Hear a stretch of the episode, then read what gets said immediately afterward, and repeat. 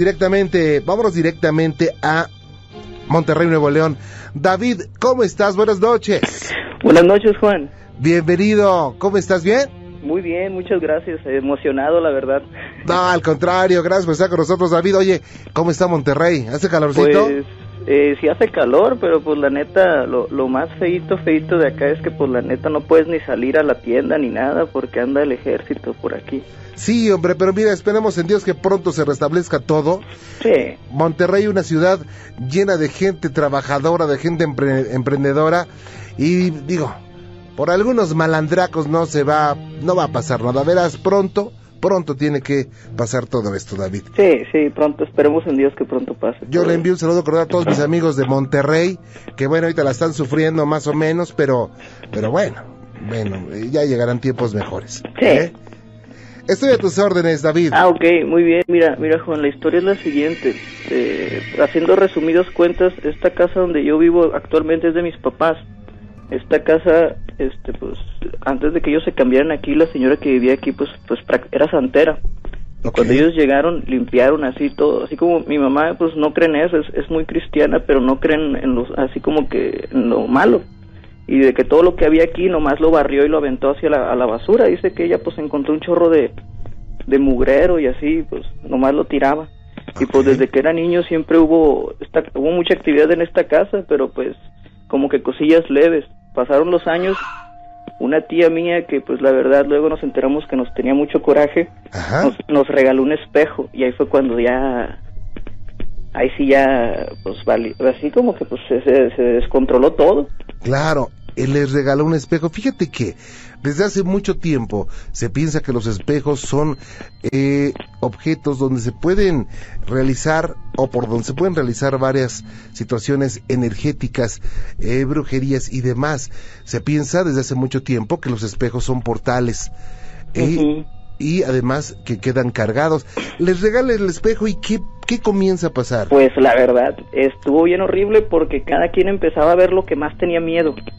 Por ejemplo, mi hermano chiquito decía que veía un niño de su edad, pero con la cara pues, fea. De que mi hermana mayor veía una viejita, este, mi, herma- mi otra hermana veía como una gárgola. Inclusive vino, vinieron así hermanos, este, a tratar de orar por la casa. Inclusive vino uno que, según esto, venía de, de otra parte de México, muy, con, con el don de la liberación de casas, todo eso Ok. el muchacho se fue corriendo porque la verdad y no quiso volver porque en la sala se le apareció dice que vio una gárgola de piedra grandota Ajá. y el chavo ya no quiso volver y, y, pues la casa sigue igual la verdad sigue igual de, de cargada y todo pero pues pues ya 20 años aquí viviendo como que no te da ya mucho miedo lo que oyes o lo que ves Como que estás curado de espanto, ¿no? Sí, la verdad le digo a mis amigos, porque muchos amigos vienen y de que, oye, es que oye esto, oye, es que algo se escucha y le digo, tira león, si te da miedo, más fuerte se va a poner. Si lo ignoras, se va a hacer garras y mejor este va a dejar de molestar. Y así pasa, y como que eso no me molesta. Lo que pasa, y si está es feo, y lo, porque me duele mucho, porque es a mi sobrina, Ajá. es que tengo una sobrina de un año, la cual desde que nació siempre ha estado internada y la han operado y tiene esto y tiene aquello, pero este el estómago se le inflama así de repente como si fuera un sapo Ujú. y una vez el del ombligo le salió como una bola de hilo Ok. Y este y así quedó pero pues en ese tiempo mi mamá pues este por x motivo me corrió de la casa. Bueno de hecho porque yo soy maestro pero me dediqué a la música mejor y pues me votó. Y en ese tiempo este pues yo no sabía no tenía mucho contacto con la casa. Ok. pero luego mi hermana me llamó mi hermana la mamá de la niña. Me dice oye David este tengo miedo y luego ¿por qué? me dice porque pues me salí al balcón a fumarme un cigarro y se escuchaba algo tenemos en- afuera del árbol de su cuarto de su balcón hay un árbol grandote de aguacate así como de, de aguacates pero nunca vi aguacates. Ajá. este pero está muy grandote y de hecho ese árbol nadie lo riega ni nada. Yo lo he intentado cortar infinidad de veces pero está demasiado grande. Y este y en el árbol dice que se escuchaba que algo volaba pero que ella trataba de seguirlo con la vista pero no lo veía sino que se veía así como si fuera una oscuridad más negra que la noche o sea ausencia completa de luz Sí. y dice que ella se asustó mucho y que así quedó y que luego ese mismo día, pero en la mañana, entre la ropa de mi sobrina aparecieron plumas. Como plumas de gallina, así negras. Y este, y pues ella se asustó mucho y me llamó. Yo estaba viviendo en el centro de Monterrey. Aquí vivimos en Santa Catarina. Este, yo estaba viviendo en el centro de Monterrey y dije, no hombre, no te apures, y pues, este, haber sido cualquier cosa, le dije. Ella me dice, no, David, es que eran una cantidad de plumas, este, el tipo de plumas, o sea, que talles una pluma no es, este, raro, pero así como un puñado de plumas ahí entre la ropa. Le dije, ¿sabes qué? Mira, agarra toda esa ropa que tiene plumas y tírala a la basura o quémala, así de simple. Sí. ¿Por qué? Porque igual y por, por salud también, este, hay no que tienen ácaros y toda esa cosa. Claro. O sea, quémalo. Y pues ya lo, lo tiró, ella dice que no lo quemó porque pues no quería hacer problemas con mi mamá, porque mi mamá es muy así de que no, no, este, eso no existe, eso no existe. Pero actualmente ya cree ella en eso, debido a tantas cosas que han pasado. Bueno, para no te lo larga ese mismo día, salgo de mi casa y afuera de mi casa había plumas, pero así plumas, una cantidad tonta de plumas. Y yo le dije, este, este dije, no, pues ha haber sido un gato que se comió un, un pájaro aquí. Y no que los pájaros no se comen ni las, ni los gatos no se comen, perdón, ni las, ni el pico ni las, ni las patas de los pájaros y las busqué y pues no, no había nada. Bueno, así quedó. Total, en ese tiempo, como a la semana, porque siempre que pasaba lo de las plumas, como al dos, tres días, mi sobrina caía en paro, o sea, paro cardiorrespiratorio, o sea, la tenían que venir la ambulancia por ella y llevársela al hospital, internarla. En ese tiempo mi papá pues tenía, eso fue hace como unos dos, tres meses, ahorita ya toda mi familia no está, se fue a Estados Unidos. Pero mi papá tenía un taxi y en ese nos hacía las vueltas para ir al hospital, o sea, en lo que venía y dejaba a los que se iban a quedar a dormir y se llevaba a mi hermana para allá a que hiciera la guardia y todo eso. En una que viene a la casa, se estaciona, entra al baño, recoge a mi hermana, este, cuando sale, me dice, David, ven, y ya voy a ver. Sí. Este, todo el, lo que es el toldo, el capaz, así todo el carro prácticamente lleno de plumas negras. ¿Y no supieron de dónde salió? No, no supimos. Inclusive mi papá, mi papá, ese era, eh, mi papá es una de las personas más escépticas del mundo, así de que, o sea, y, le ha tocado ver infinidad de cosas, pero él dice que no existen. Ah. Pero esa vez sí se asustó bastante. Y luego en ese tiempo pues yo, o sea, mi, sobrinilla estaba internada y pues la familia ocupaba que yo estuviera aquí en la casa y mi mamá me dijo, no, pues regrésate. Dije, no, pues está bien, me regreso. Estábamos así como que bajando unas cosas de la camioneta de mi mamá para, pues así como que la mudanza, todo eso. Y del árbol empiezan a caer esas mismas plumas. Pero así haga cuenta que en cámara lenta veo como caen enfrente de mí hacia el piso viniendo del árbol, o sea, es son de esos detallitos que uno le pone, que, igual no, si no le pones importancia X, pero digo, oye, ¿por qué las plumas vienen de ahí exactamente en este momento? Total, así quedó. Este, hace unos días, bueno, después de eso mi sobrina se, se la tuvieron que llevar a Estados Unidos porque aquí en México le, decían que ya no, no, iba a vivir más del mes. Gracias a Dios, este, ya cumplió el año, este, ya está un poco mejor pero pues obviamente que, que es por, por, yo les digo que se alejaron de aquí, porque inclusive ya ahora yo vivo ya aquí solo, y este, y el árbol se escucha bastante ruido en las noches, y una vez yo me puse así en el cuarto de mi hermana, a esperar a, ver, o sea, para ver si era eso, porque la verdad, la gente me dice, es que no debes de andarle buscando pleito, le digo, es que no, me, no es que le busque pleito, simplemente que si es algo que, si, si es algo que, pues, o sea, un pájaro o algo, quiero verlo. Si no es eso, pues de perdido saber contra, contra lo que nos enfrentamos. Y pues ya me dijo que pues sabe más o menos de eso, que pues probablemente debe ser una bruja. Oye, ¿y cuál es el peor susto que les han puesto ahí, David? Ay, pues es que han, sido varios, así de que, pues la neta, por ejemplo, te voy a platicar, cuando yo tenía seis años, este, abajo de mi cama se me parecía como un diablo la neta, sí, y yo nunca supe qué era porque era como un diablo, pero no era no era sólido, era como si fuera una, figura de lumbre. Y me decía que me bajara allá abajo con él, abajo de la cama. Yo hasta la fecha tengo 23 años, tengo que las camas donde duermo tienen que estar pegadas al piso. Me da pánico abajo de las camas por eso. Yo nunca supe qué era hasta hace como un año que le estaba comentando a un amigo que le decía, no, pues fíjate que yo en las noches siempre veía esto y me hablaba y así. Y este y yo y el vato me dijo, "No, esto es un eh, ¿cómo se llama? elemental." Y yo le digo, "No, ¿cuál, elemental? Debe ser un, un demonio o algo así, no sé, porque tenía cuernos y se reía y me hablaba. Él, él se refería a algún ser elemental, le llaman elementales porque se refieren a los cuatro... A los puntos- elementos. Ajá, a los elementos de la naturaleza, Ajá. que pueden ser hadas, elfos, trolls, eh, en fin, son muchos, ¿no? Sí, pero yo le decía, no, vato, esto no es un bosque ni nada, esto es una casa, o sea... Y, y aparte, como que si se me aparecieron, y, y yo nunca supe lo que era, porque pues yo estaba muy chiquito, la verdad, tenía seis años, pero pues ya tienes conciencia, y créame que, que esas son de esas típicas cosas que, aunque tenga, cuando vaya a tener 60 me voy a acordar perfectamente cómo era, Sí, claro. cómo hablaba, cómo se, cómo bailaba, bailaba bastante. Oye, me ¿dejó decía, algún olor? Pues la verdad, el olor como que era tanto el miedo de verlo que el olor igual era mío. Oye, y entonces bailaba y te llamaba. bailaba y me llamaba, inclusive, por ejemplo, me escondía los juguetes, por ejemplo, de que me decía, mira, tengo esto, ven, es tuyo, ven, ven, acércate por él, pero a mí me daba mucho miedo y prefería no, no, no hacerle caso y juguete que me agarraba, juguete que ya no volvía a aparecer. Ah. Y pues, o sea, siempre ha habido cosillas en esta casa, le digo, pero lo que más me da miedo, y es porque le está haciendo daño a mi sobrina, Ajá. es esa cosa que se para en el árbol. Inclusive, tengo, pues yo tengo una pistola de diablos, porque pues la verdad, este, hace tiempo vivía en una casa ahí en la carretera Villa de García, donde sí, pum, nos tuvimos que cambiar, así, de que un, un día un día ya le dije era fue demasiado así demasiado y dije sabes qué vámonos al día siguiente nos cambiamos de casa porque allá en la, la carretera Villa García sí hay bastantes brujas bastante de todo.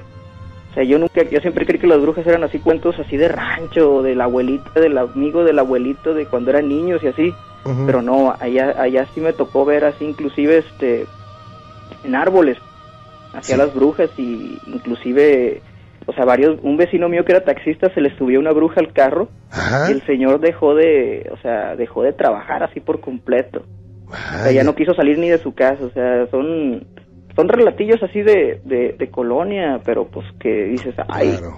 sí están sí están gruesos y más que nada porque ahorita ya me están pasando pues a la casa Claro. le- Vamos a una cosa, David. Ajá. ¿Qué te parece si pronto, muy pronto vamos a estar en Monterrey? Y me gustaría que eh, hablaras con tu familia y si nos dejan entrar a hacer una investigación, vamos a, a saber más acerca de todo esto.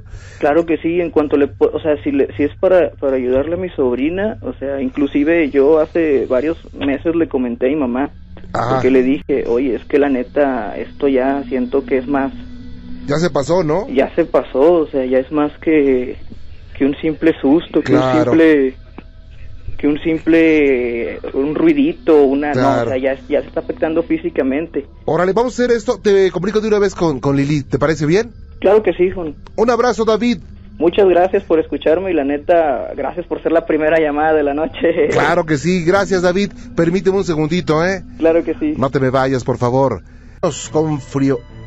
Froilán de Ixtapalapa. Froilán, buenas noches. Buenas noches, Juan Ramón, ¿cómo estás? Bien, ¿y tú? Pues aquí ya ves, escuchándolos un rato aquí. ¿No saliste de vacaciones? ¿Mandé? No, no salí, fíjate, estuve, estuve trabajando. Estuviste, estuviste disfrutando de la ciudad.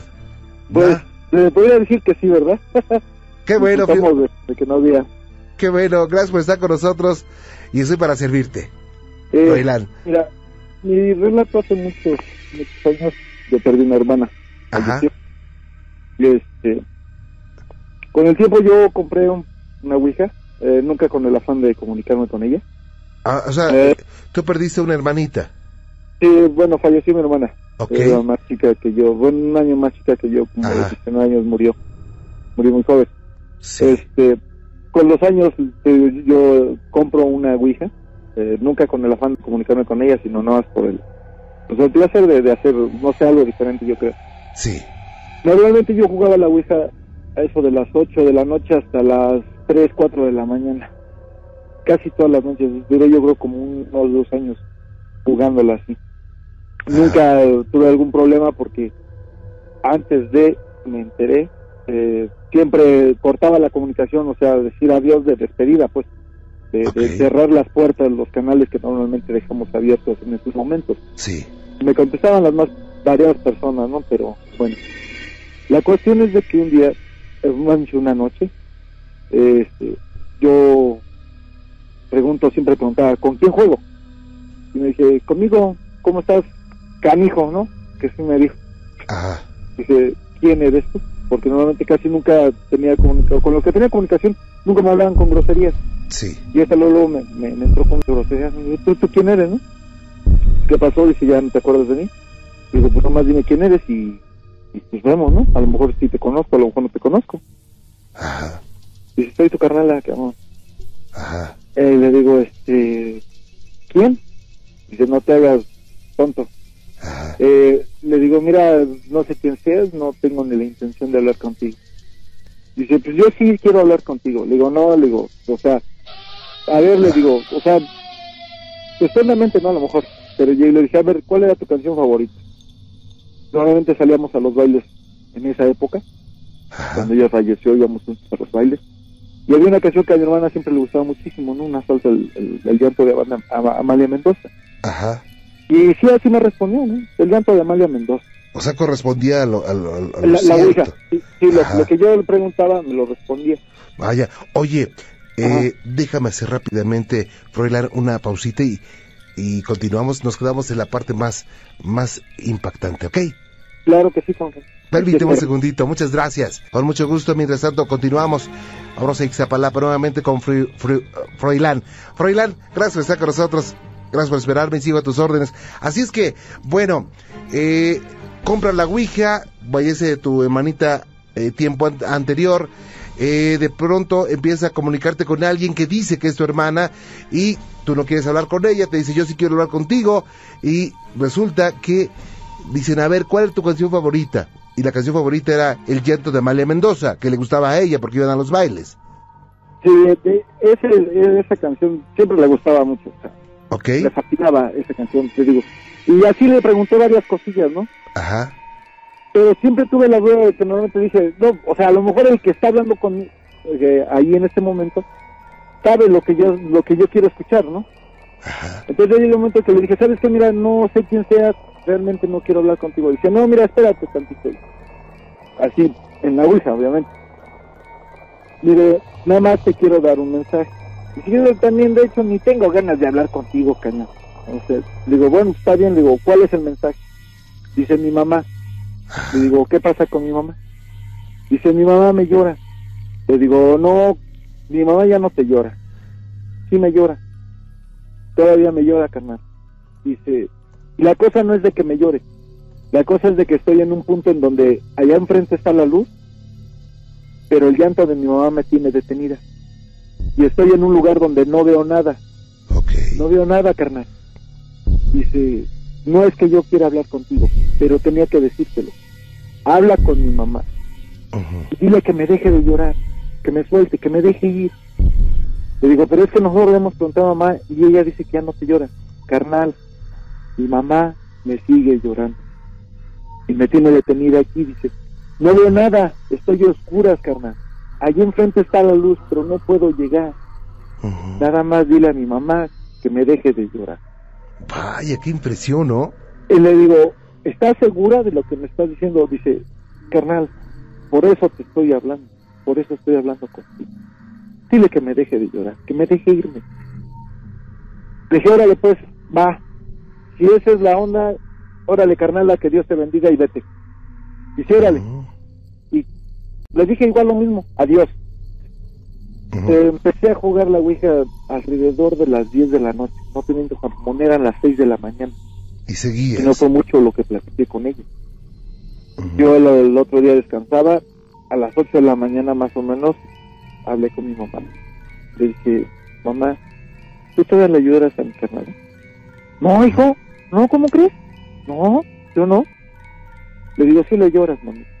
No, no, no, no le lloro, yo ya no le lloro. Mamá, anoche tu hermana, tu hija me visitó y me dijo que la, le estás llorando. Nada más me dio un mensaje, mamita.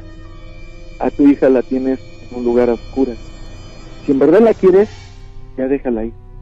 Con tu llanto tú la estás deteniendo y no la dejas llegar a la luz. Mi hermana me suplicó que la dejes ir. Ella ve la luz enfrente, pero tú la tienes en un lugar a oscuras. No ve nada a tu hija. Yo también le puse algo más porque yo también suponía que lloraba mi mamá, la vi muy acabada. A pesar de que ya habían pasado muchos años, sí, sí resintió mucho la parte de mi hermana. Vaya. Este, mi mamá, pues obviamente también me preguntó, o sea, ¿tú cómo la viste? Porque obviamente, o sea, cuando mi hermana fallece, también yo la vi, todavía se fue a despedir de mí. Mi hermana se fue a despedir de mí, de- me dijo que no llorara y cosas, otras cosas que me dijo mi mamá. Claro. Entonces yo le dije, la verdad le digo, estaba jugando la Ouija, le digo, y pues ahí ella me dijo, yo, yo primero pregunté, le digo, no pensé que fuera la negra, le digo, pero, pero la verdad me dijo esto, esto y esto. Entonces yo supongo que no es alguien malo, que realmente sí era tu hija. Que tú le lloras en los rincones. Cuando estás sola, te pones a llorar por ella. Ujú. Eso no está bien, mamá. Ya déjala ir a tu hija. Mi mamá me dijo, ¿estás seguro que era ella? Dime si estoy mintiendo.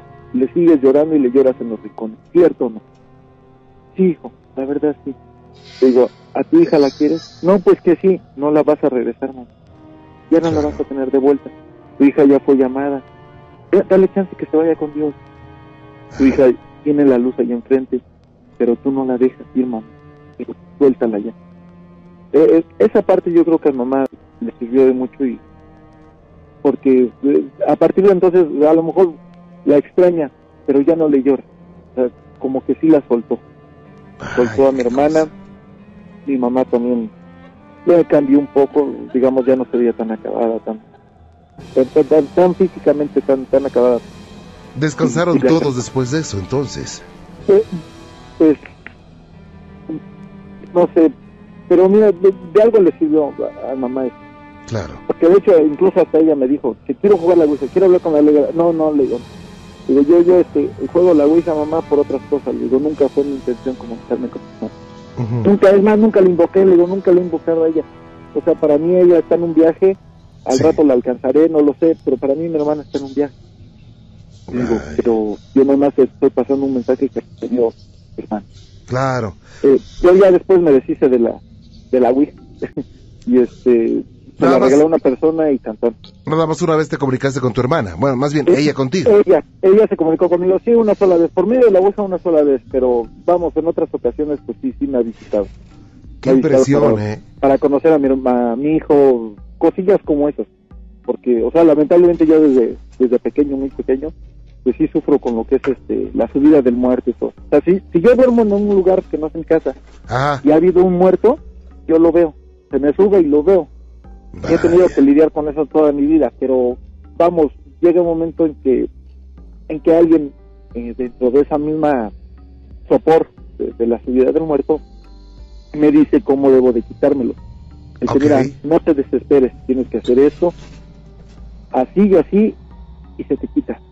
Ajá. Después de muchos intentos, o sea, yo ya realmente ya puedo controlarlos. O sea, ahora sí que yo ya puedo, yo ya decido en qué momento quiero que se me suba, en qué momento simplemente no dejo que se me suba. Claro. siento la sensación, siento la sensación porque empieza uno a ver como lucecitas de colores y un zumbido Ah, cuando se te va a subir el muerto. vaya, Eh, Froilán. Yo ya no, pero bueno, Qué es experiencia. ¿eh? Yo te agradezco mucho que hayas compartido con nosotros esta experiencia y estoy a tus órdenes, Froilán. Cuídate mucho, Ah. ¿eh? Muchísimas gracias, Juan Ramón, y un saludo para la familia que por ahí me está escuchando. Con mucho gusto. Este, y esperemos seguirte escuchando aquí todavía muchos, muchos años más como lo he hecho desde un principio. Te lo agradezco Sí. mucho. Gracias, Juan Ramón. Que tengan muy buenas noches. Hasta luego, buenas noches. Hasta luego. Gracias. Justamente con Juanita Delgado. Juanita, buenas noches. Hola, buenas noches. ¿Cómo está Juanita? Un poquito nerviosa. ¿Cómo, Juanita? Ahorita vamos a vamos a estar tranquilitos. Sí, ¿verdad? Ah, esta es, esta es tu casa y, somos tus gracias. amigos, Juanita, ¿eh? Muchas gracias. Y aparte, bueno, emocionada, señor Juan Ramón. ¿Por qué? Pues, porque no pensé que sí. ¿Que íbamos a estar en contacto? Ay, sí. Por supuesto, Juanita. Y ¿sabes qué? Es más, vamos a quitarle el señor. Vamos a hablarnos de tú. Ah, ok. Porque somos grandes amigos, ¿a poco no? Claro que sí. Juanita, me da mucho gusto saludarte. ¿De qué ciudad me, me contactas? Mira, te estoy hablando aquí de Catepec, Ah, muy de la bien. colonia olímpica. Ah, órale, es una, una área de la ciudad donde hay mucha, mucha industria, hay gente muy trabajadora por ahí, ¿eh? Se mueve mucho la gente por allá. Sí, claro que sí. Me da mucho gusto saludarte, Juanita, y estoy para servirte. Muchas gracias, Juan Ramón. A Oye. tus órdenes. Mira, eh, ahora sí que como tú dijiste algo extraño, ¿no? Ajá, Le decía a la chica que me contestó ajá, eh, que hace como cuatro años bueno, Ajá. más bien hace cuatro años, mi suegro falleció. Ajá. Eh, yo lo ayudaba, más bien lo atendía en el hospital Sí. y habían veces que él no podía cosas que comer, o sea, por ejemplo, el pan tostado y todo eso que luego les dan, él ya no lo podía comer muy bien. Entonces muchas veces pues me decía que me lo comiera yo y eso. Bueno, pues al final de cuentas, eh, él falleció Sí. y cuando estuvimos en su hotel y todo esto, pues yo, yo estuve muy cansada, me vine a dormir como eso de las 4 de la mañana Ajá. y de verdad como relojito a las 7 de la mañana mira desperté ahogándome porque yo le estaba soñando que me daba un pan tostado y se me atoraba y bueno pues sí sí desperté muy exaltada y pues raro no Ajá. después de eso eh, a él lo cremamos y todo esto Sí. entonces cuando lo cremaron regresaron el ataúd a la casa Ajá. y como a la semana, bueno, se deshicieron de él, ¿no? Digamos ese mismo día. A la semana yo lo vuelvo a soñar a él Y, y cuando, así lo mismo, ¿no?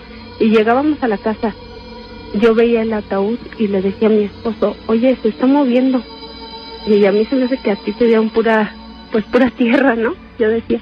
Y él me decía, no, estás loca, ¿cómo crees? Y yo mismo lo vi. Y yo le decía, no, de verdad se está moviendo, yo lo veo que se mueve el ataúd. O sea, veías que se movía. Ajá, Qué impresión. bien, bien feo, ¿no? Bueno, bien raro.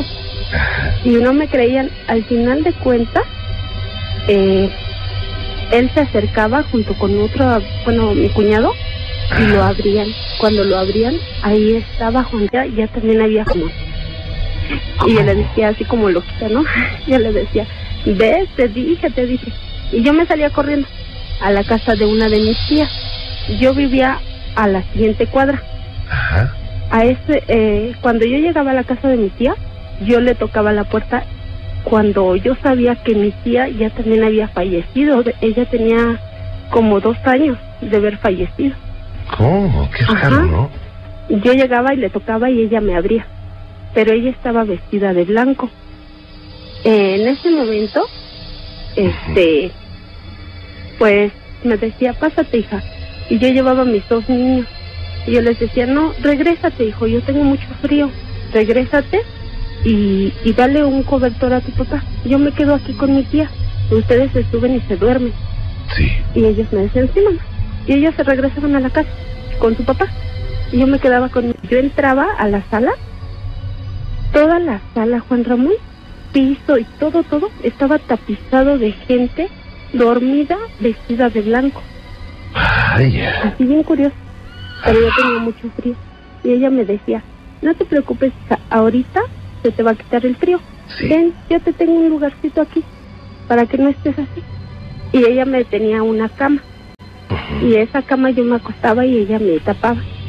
Cuando yo me quedaba dormida, ella me acariciaba mi cabeza y este y me quedaba ya muy dormida. Le decía, bueno. Cuando yo desperté, hace Sí. cuenta que al momento yo sentía que me jaloneaban el brazo y me decían, despiértate, párate, despiértate. Cuando yo quise reaccionar, bueno, desperté, te lo juro que abrí los ojos y era mi suegro. ¿Cómo? Ay, sí. ¿Qué cosa? Me dio un miedo, bueno, un escalofrío Claro. horrible. de verdad. Exhalofrío. Entonces, este, yo le decía, ¿no? Así de, no, no, déjeme, déjeme en paz, ya, ya, yo ya hice todo lo que tenía que hacer, ya lo ayudé, ya todo. Y él me decía, ayúdame, párate rápido, ayúdame. Pues en ese momento yo desperté llorando, como luego es mi costumbre de que sueño feo, Ajá. y, y pues ya me desperté muy exaltada. Pues ya mi esposo me dijo, no, todo está bien, mira que no sé qué. Le dije, bueno, eh, a- al otro día bajo a ver a mi suegra y Sí. le empiezo a platicar. ¿Y qué crees que me va diciendo?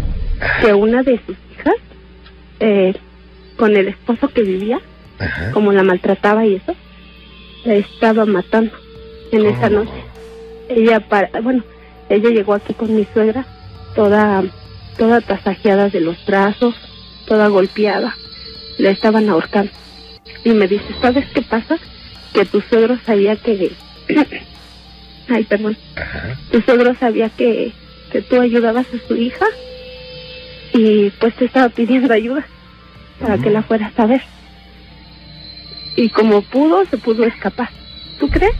Y me dijo que eso, pues muchas veces ellos, cuando tienen, pues sí, como un pendiente, Claro. se acercan a las personas que ellos creen más fuertes. Mm. Pero realmente yo no me siento tan fuerte. Oye, Juanita, ¿cuándo ocurrió esto, eh? Esto tiene como cuatro años. Oye, y bueno, cuando ocurría esto, ¿qué pasaba por tu mente?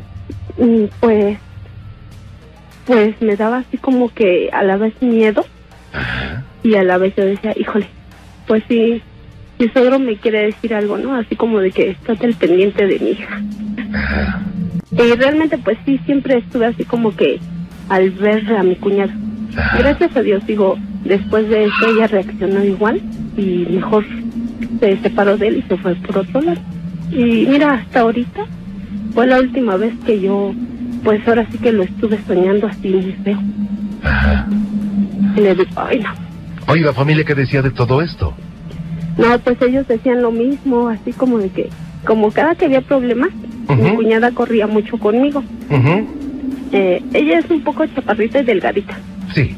y pues me tenía mucha confianza y la verdad así como que yo saltaba por ella así siempre y le decía oye ven, no que no sé qué no ahí me ponía el brinco con el muchacho Le decía no ¿qué te pasa? somos mujeres y no nos debes de tratar así Claro. están mal yo creo que por ese motivo pues él como que pues trataba de, de ver que como yo le ayudaba mucho en esa manera Ajá. pues la defendía, yo creo por eso fue como que sin el pendiente, pero al momento digo, pues me quiso avisar, ¿no?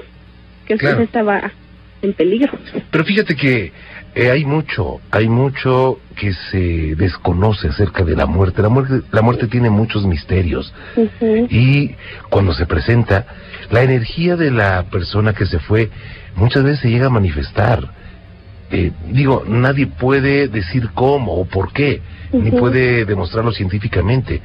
Lo que tenemos los seres humanos es pues únicamente hipótesis y teorías, pero sin embargo tenemos la experiencia de miles de personas que han vivido situaciones eh, extrañas cuando hay una muerte, y sobre todo de- la muerte de un familiar cercano, ¿no? Sí, ¿Qué cosas, Juanita? Pues algo que no vas a olvidar jamás nunca, ¿eh?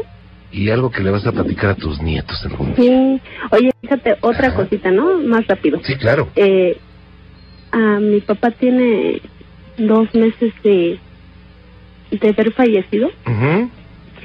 Y bien curioso, el día que él falleció, pues él falleció por acá, por Ecatepec.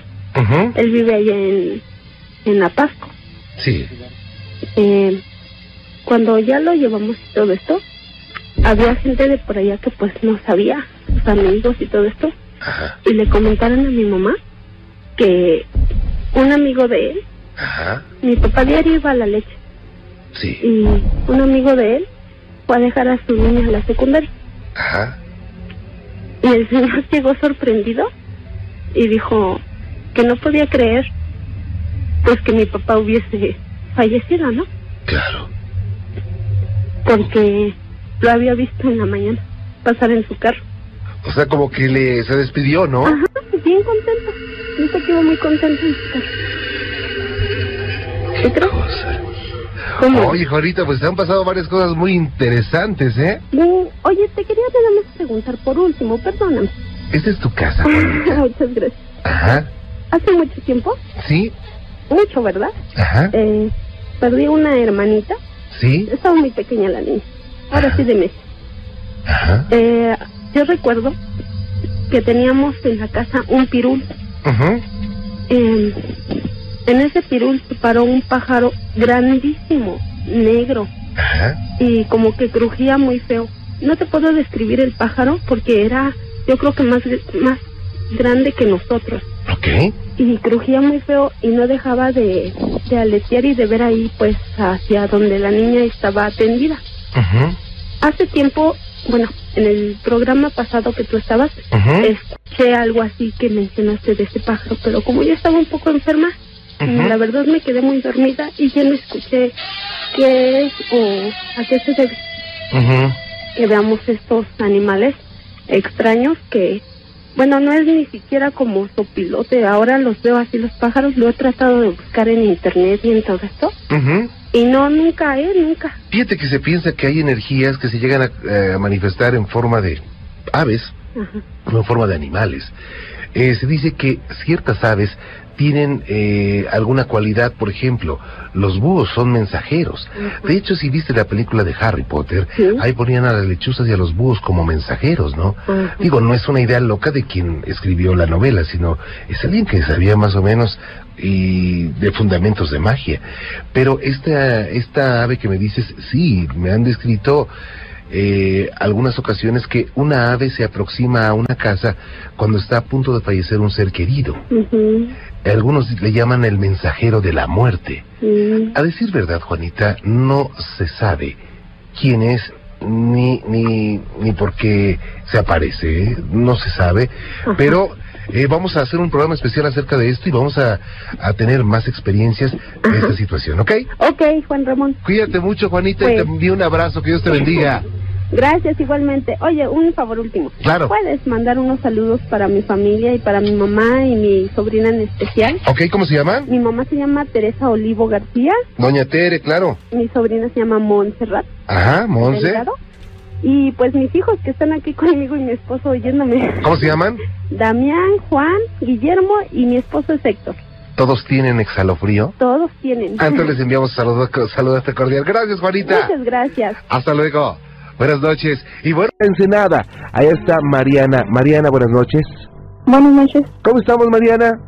Bien, bien. ¿Y cómo está Ensenada? Perfecto. Qué bueno, ¿no hace calorcito? Sí. Em, ahorita no tanto. Sí está frío. Ah, ok. Bueno, pues me da mucho gusto saludarte, Mariana, y un saludo para mis amigos de Ensenada. Y estoy para servirte, ¿eh? Sí. Lo que pasa, tengo una historia y un relato Ajá. Que me pasa. Ahorita ya tiene como un tiempecito que no. Pero cuando era niña, sí había una sombra que sí se me presentaba. Y pues cuando uno es niño, pues no le dan miedos a algunas cosas, ¿no? Al menos a mí no. Pero sí era como que algo que me llamaba la atención y se asomaba por una ventana de la casa, pero siempre yo me tenía que quedar sola. Entonces salía a seguir eso, pero nunca pude ver qué era. ¿Qué edad tenías en ese momento? Como ocho años, Uy, estaba chiquita. sí. Y así de valiente, así, dijiste, a ver qué pasó, a ver, voy a ver qué era eso. Sí, pues yo quería saber, pensé que era uno de mis tíos que quería jugar conmigo o algo así. Ajá. Pero no, cuando le pregunté a uno de ellos se asustó, dijo, no, no era yo, pues ¿cómo que está pasando esto? y se asustó. Y yo dije, bueno, pues quién sabe qué será. Y así, entonces un día le pregunto a mi abuelita que, que por qué pasaba eso. Ajá. Y dijo que a lo mejor en ese lugar había un, un entierro, un muerto o algo, Ajá. porque la casa según era muy vieja. Entonces dije yo, bueno, nos cambiamos de ahí y pues parecía todo que estaba tranquilo. Pero cuando yo cumplí como unos que serán 10, 11 años, se me vuelve a presentar esta sombra y pues uno pues, dice, ah, algo, ¿no? Ajá. Pero ya más grande me doy cuenta de que cada vez que se me presenta esta sombra, es como si me avisara que algo va a pasar, ¿no? Y pues sí, pasa un accidente, pero algo así en mi, en mi familia. Entonces sí es como, Como una aviso. ahora sí, ahora de grande ya lo entiendo, pero cuando estaba chiquilla pues yo decía, ah, Ajá. mm, alguien que quiere jugar conmigo. Pero no me daba miedo, o sea, sé que la sombra no me quería hacer daño. Pero ya O no podría hacerte nada, porque a los niños los Sí, tiene protegidos Dios y los tiene protegidos la naturaleza, Sí, ¿verdad? pero no, nada más a mi abuelita sí le conté Ajá. y me dijo que no dijera nada y que si me daba miedo yo les dije pues que no, que no sentía miedo. Ok. Pero ya después más grande sí como que dije, me querrá hacer algo. Entonces, pero hubo una vez, una ocasión que sí, sí como que me dio miedo, hasta se me puso la piel chinita, porque trabajaba en un lugar y había una niña y la, ¿cómo se dice? Esta, miré esta sombra y sí le dio como, miré cuando se agachó y le dio el beso en la frente a una niña y pues la niña a los dos días murió. Entonces ahí sí me dio miedo, ya no, cuando miraba eso. ¿Y de qué murió, eh? Eh, la niña tenía un problemita de, del corazón, Ajá. entonces sí como que no sé si yo lo único que hice fue salir corriendo porque sí me dio mucho miedo. Entonces, sí, como que dije yo, esto, eh, aquí sí sentí diferente a las otras veces que había visto yo esa sombra. Ok. Y después cuando iba a nacer mi hijo, también cerca de la ropa, o sea, donde tenía la ropa del bebé, estaba parada esa sombra. Ajá. Pero yo fue cosa de que dije yo, "Mm, qué raro. Sí. Pero a la hora del parto hubo complicaciones, el niño estuvo a punto de morir, yo también. Entonces el niño estuvo 15 días en incubadora Ajá. y pasó el problema, pero sí a los a los meses el bebé murió. Ok. Entonces, o sea, ahí lo que yo sí entendí fue que me estaba avisando que había como un problema. Pero lo de cuando le miré que es, cuando la vi que decía a esa, a esa niña, sí, ahí sí me dio miedo, como que no era lo mismo Ajá. de las otras veces. Y ya ahorita ya tengo algo de tiempo que sí, ya no he visto esta sombra. Pero sí me han pasado otras cosas, ¿no? Diferentes, pero que también son como avisos. Así es que Y sí, tú los has, eh, los has, eh, pues, eh, encasillado como avisos, ¿verdad? sí, en cierta forma. A lo mejor y puede ser otra cosa, ¿verdad? Pero Claro. pues yo sí. Pero, y a veces sí, ajá, he visto otro tipo de cosas y ahí hay en algunas que sí como que me da miedo oír cosas. Nada más que sí no digo nada porque hay gente que sí dice, no, pues está loca o piensa en otras cosas. Ajá. Bueno, es que cuando alguien piensa diferente, no ahora, sino en toda la historia de la humanidad, le dicen que está loco, ¿eh? Pero gracias a los locos se han inventado tantas cosas, se han descubierto muchas cosas, ¿eh? sí. Entonces yo pues, yo eh, también me han pasado también con sueños y todo esto. Ajá. Saben que ya lo tengo, ya traigo eso de sentir ciertas cosas. Como, como que es una, una, pues no sé, un- una característica con la que naciste, ¿no? Pues ah, parece que sí. A los 16 años una mujer me dijo que según yo traía algo y que podía curar gente, pero yo dije, "Mm, estoy muy bien así como estoy, Claro. no quiero más. Claro, y hay veces que te llegan a decir, no, ¿sabes qué? Tú naciste con esa característica o con ese don que le llaman y estás obligada a curar. No, no es cierto. No. Esto no es a fuerza. Tal vez tú tengas eh, una facilidad, eh, más facilidad o características que otra persona para poder hacer esto, pero pero no Sí. necesariamente esa fuerza, imagínate nada más. Sí. Había una amiga que sí me decía, ojalá que nunca me sueñes. Ajá. sí, porque y pasaba a veces unos sueños así medio raros y sí, sí pasaban. Y que yo no, mejor así. Ya Vaya. no quiero saber más, pero como que duermo más tranquila cuando no sueño. Fíjate que eh, lo que me dices acerca de, de que pasa la sombra y tiene que pasar algo, muchas veces nosotros ubicamos una situación o generamos una situación de este tipo asociada con, por ejemplo, en este caso, la, la, la aparición de la sombra. Eso lo decía el célebre Carl Jung eh, cuando había una, una situación de como esta.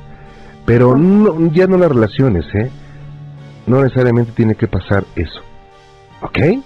No, sí, pero sí era así como algo que cuando fui creciendo como de que dije no, porque había veces que sí era como avisando y había veces que sí me daban como miedo Ajá, y decía esto no es lo mismo claro. y sí como que uh, eso sí y luego ahora acá como llega gente de otras partes y sí hacen han, han ido cambiando las cosas. Ajá, o sea, llegan gentes de otros estados y, y aquí eso de brujería y todas esas cosas sí como que ha estado aumentando con tanta gente.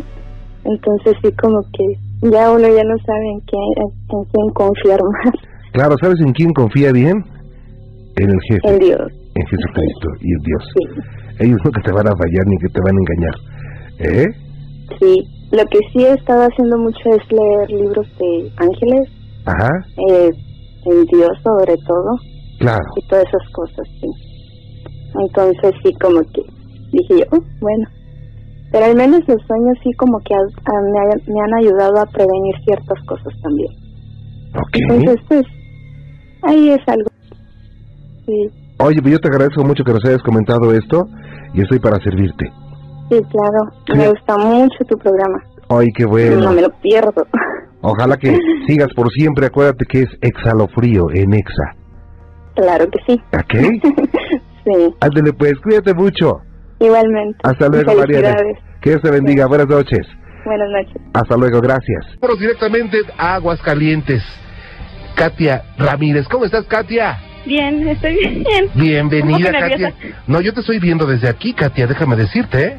¿En serio? Ah, válgame. Es el único programa programa mágico que te puede ver, ¿eh? Ok. ¿Ok? Ya Sí. te vi, estás guapa, ¿eh, Katia? Gracias. Estás, hoy te despeinaste un poquito, ¿no? ¿No? ¿No? Ah, ah, no, así te peinas, perdóname.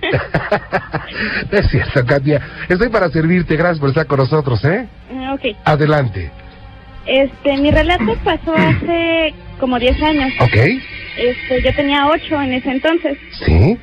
Y este, y en la casa de mis tíos era muy fría todo el tiempo, así como que daba miedo estar ahí mucho tiempo.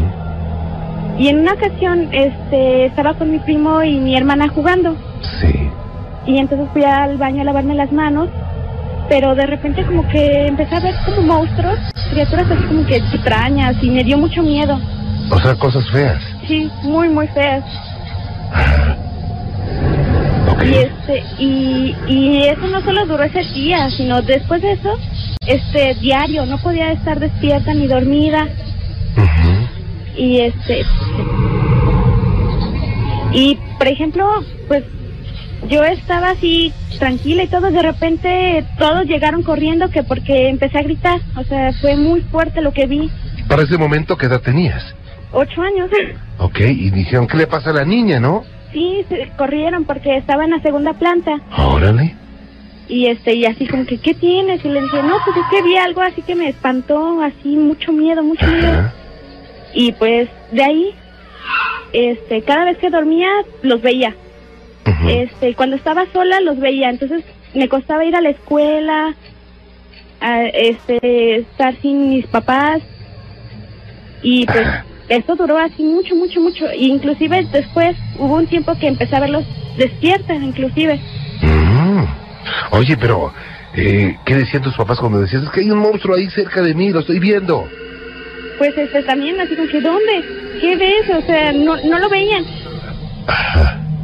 Y pues este mamá le contó a una amiga y pues dijeron, no, pues hay que llevarlo a que le recen o algo, ¿no? Ujú. Porque dijeron, así como que ya está loca o algo.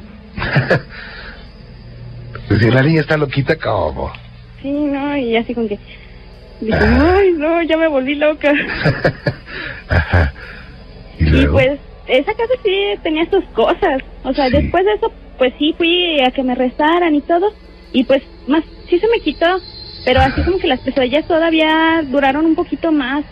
Y no determinaron por qué ocurrían, ¿o sí? Pues después como que empezaba a ver cosas que iban a pasar. Ajá. Y así como que, ay, me daba más miedo. Entonces, pues dije, no, ¿qué, ¿qué hacemos, no? Ajá. Y pues ya fue cuando fueron a los cristianos Sí. Y pues ya rezaron. Aunque yo realmente no, no era de así de creyente de nada. O sea, no, Ujú. O sea, tenías creencias, pero no estabas tan inmiscuida, ¿no? no. Órale. Y luego, por ejemplo, mi primo, que era el que vivía ahí, este decía que veía una niña, ¿no? Sí. Y esa niña así como que le, le decía cosas y todo, ¿no? Ujú. Y que una vez le dijo que su papá se iba a morir y así como que todos se espantaron, ¿no? Esa casa así como que todo el tiempo daba miedo, no podías... Bueno, yo me llegué a quedar varias veces y no se podía dormir, se sentía así como una vibra muy pesada. Ok. Vaya. Y hoy en día ya no has visto eso. No, pues este, vendieron la casa. O sea que el asunto estaba en la casa. Pues pensamos que sí, pero pues nu- nunca hicimos una investigación o algo. Y entonces ese monstruo, ese, ese ser se quedó ahí. Pues no era casa. uno, eran un montón, o sea, no solo veía uno, sino todo el tiempo y muchos, o sea, en cada lugar. Oye, Katia, ver. pero solamente lo veías tú. Sí, Y eso fue en Aguascalientes. sí. ¿Y no sabes si esa casa hoy en día pues tiene también manifestaciones? Mm, No, no, ¿Eh? pues solo sé que mamá a veces llega a escuchar cosas en esa casa, pero pues no sé, nadie más este nos ha dicho de que qué pasa en esa casa. Ok. Vaya, qué cosas, ¿eh? Eso sí te dio exhalofrío, ¿eh? Sí, ¿Cómo? Katia, pues qué bueno que eso ya se fue, porque de verdad digo, no era una situación que solamente pues te perjudicaba a ti, también a tu familia, ¿no? Que te quería mucho tu papá y tu mamá y tus hermanitos y te decían, oye, pues qué le pasa a Katia, ¿no? ¿Por qué ve eso? ¿Por qué se espanta? Te llevaban al médico, ¿no? ¿O pues no? si quiere le pasa a mamá porque ella también tuvo su experiencia en esa casa. Ok, ¿cómo se llama tu mami? Leticia. Ok. Gracias. Doña Leti, Bueno, buenas oiga, noches. ¿cómo está? Buenas noches. Muy bien, gracias. Oiga, ¿qué cosa pasó con Katia, eh? Sí, fíjese que fue una cosa muy, muy fuerte que vivió Katy en ese tiempo. Pero hoy se ha ido y qué bueno. Sí, gracias a Dios, sí. Eso se Pero quedó en la casa. que en esa Ajá. casa mm, ocurrían cosas muy feas. Mi cuñada una vez se fueron a la Ciudad de México. Ujú, Con mi hermano se fueron los dos y mi, bueno, toda la familia. Ok. Y nos dejaron a cargo a mi esposo y a mí, a mis hijas, de quedarnos ahí en esa casa. Le voy a interrumpir un poquitín. Déjeme Sí. hacer una pausa, ¿sí? Claro que sí. No se me vaya y seguimos platicando. Leti, nuevamente con usted, gracias por esperarme, ¿eh? Sí, no se preocupe. Oiga, entonces algo había en esa casa que le causaba la sensación, o bueno, no la sensación, sino las visiones a Katia. Déjeme decirle que se piensa desde hace mucho tiempo que los niños tienen esa capacidad para poder ver, sentir o escuchar situaciones extrañas. Y me estaba usted platicando acerca de que algo pasaba en esa casa. sí, realmente en esa casa había cosas muy raras. Esa vez que nos quedamos en la casa, eh, eh, se sentía mucho, como dice Katy, mucho frío. Se oían las puertas de la planta baja que se abrían, se cerraban. Mm. este se oía ruido, ruidos Sí. en la parte de abajo. Llegó un momento en que mi esposo y yo bajamos a ver qué era lo que estaba pasando porque se escuchaba mucho ruido en la cocina. Estábamos, nos subimos, eh, ah, en fin, en la casa se escuchaban ruidos, pero no vimos nada. Nos regresamos, nos subimos, este, estábamos en una recámara, mis dos hijas, este, su servidora y mi esposo, Gracias. y este y teníamos muchísimo frío. Entraba uno al baño de arriba, en la planta alta donde dice Katy, ¿Sí? y se sentía así como una tensión, em, un sentimiento muy feo en ese lugar, en el baño. ¿Qué cosa? Este, no sé, muy raro. Mi sobrino también en esa casa dice que había una niña. Sí. La niña seguido, él, él la veía o soñaba con ella y le decía que tuviera mucho cuidado con su papá. En fin, muchas cosas este, pasaron en, en esa casa. Que no se explicaba a nadie. Nadie se explicó fuerte por lo de Katy, pero en general sí, pasaron muchas cosas ahí. Leti, dígame, ¿cuál fue eh, la razón final para que ustedes dijeran, vámonos de esta casa porque aquí espantan? Mm, pues mi hermano y mi cuñada fueron los que decidieron vender esa casa. La vendieron definitivamente. Y ahí le dejaron de, de, de pilón a los, a los compradores los fantasmas.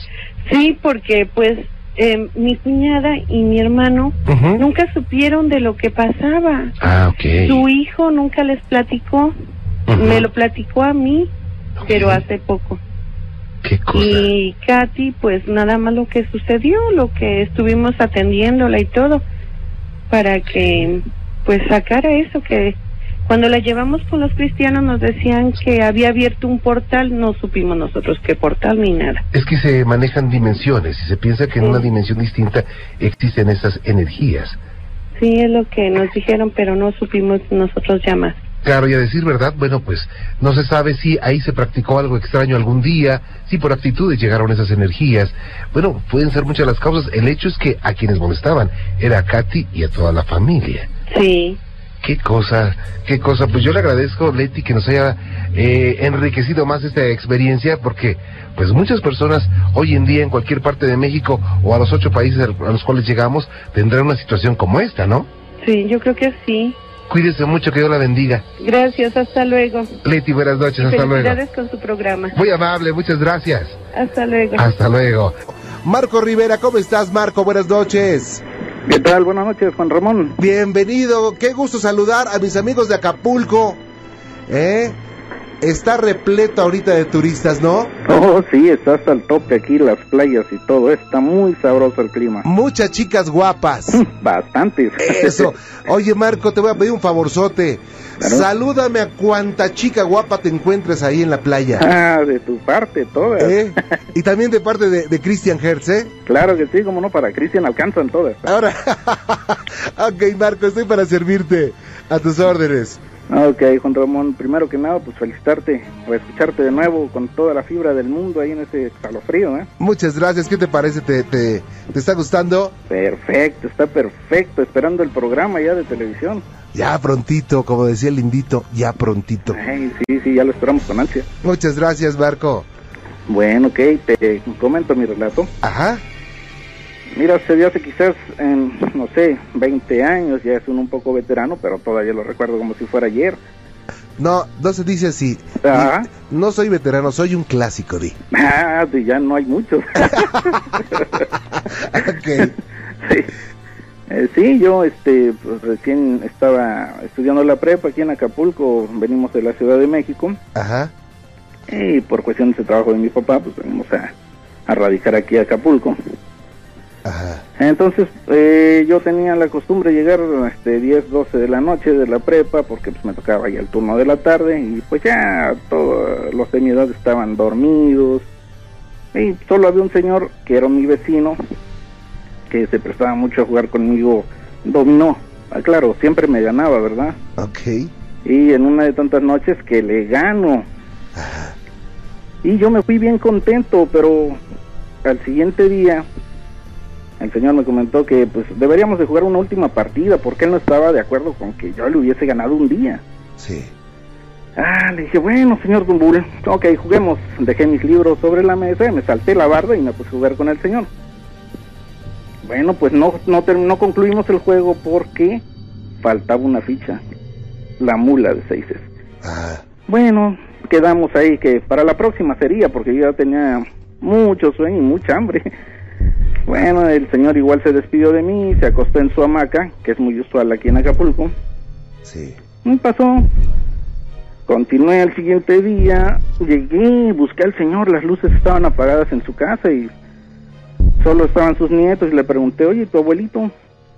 No, pues fíjate que no está y no me quisieron decir más. Llegó su hijo el mayor, don Eric, y me dijo, ¿sabes qué, Marco? Te tengo que invitar, se me olvidó, no estabas en la tarde, vamos al entierro de mi padre.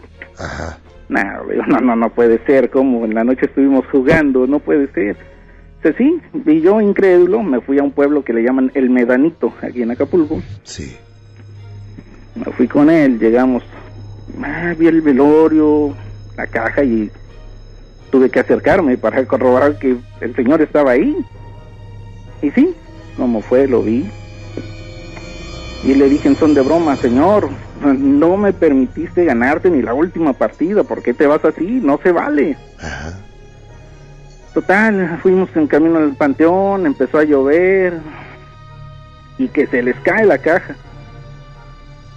Ay, y todos pues, se espantaron porque empezó a tronar el cielo y todo. Y eh, su hijo ah, se atrevió a abrir la caja y dice: Oye, dice, mi papá no llevaba empuñado las manos, dice. Y yo me acerqué por la confianza con la familia, le digo: ¿Me dejarías tocar su mano y ver qué tiene ahí? Ok. Pues ante el asombro mío y de extraños, el señor tenía la mula de seises en la mano. Vaya. O sea, la, la situación era, es que tú habías jugado con alguien que estaba ya muerto. Exactamente. Y cuando vas a la- al féretro, el hombre, bueno, el cadáver de ese hombre, tenía en la mano la mula de seis, la que les faltaba justamente en el juego. Correcto. Vaya, Marco, ¿y qué pasó por tu mente, eh? Oh, de momento, pues, eh, por la camaradería que tenía con él, dije, bueno, caray, nunca me permitiste ganarte, ni muerto te pude ganar. Sí, hombre. es algo extraño porque al momento de jugar con él yo lo sentí como, como siempre, como todas las noches, como vamos en penumbras, pues, no, no se me hizo muy extraño nada de su presencia, ¿verdad? Y así fue. ¿eso cuándo ocurrió?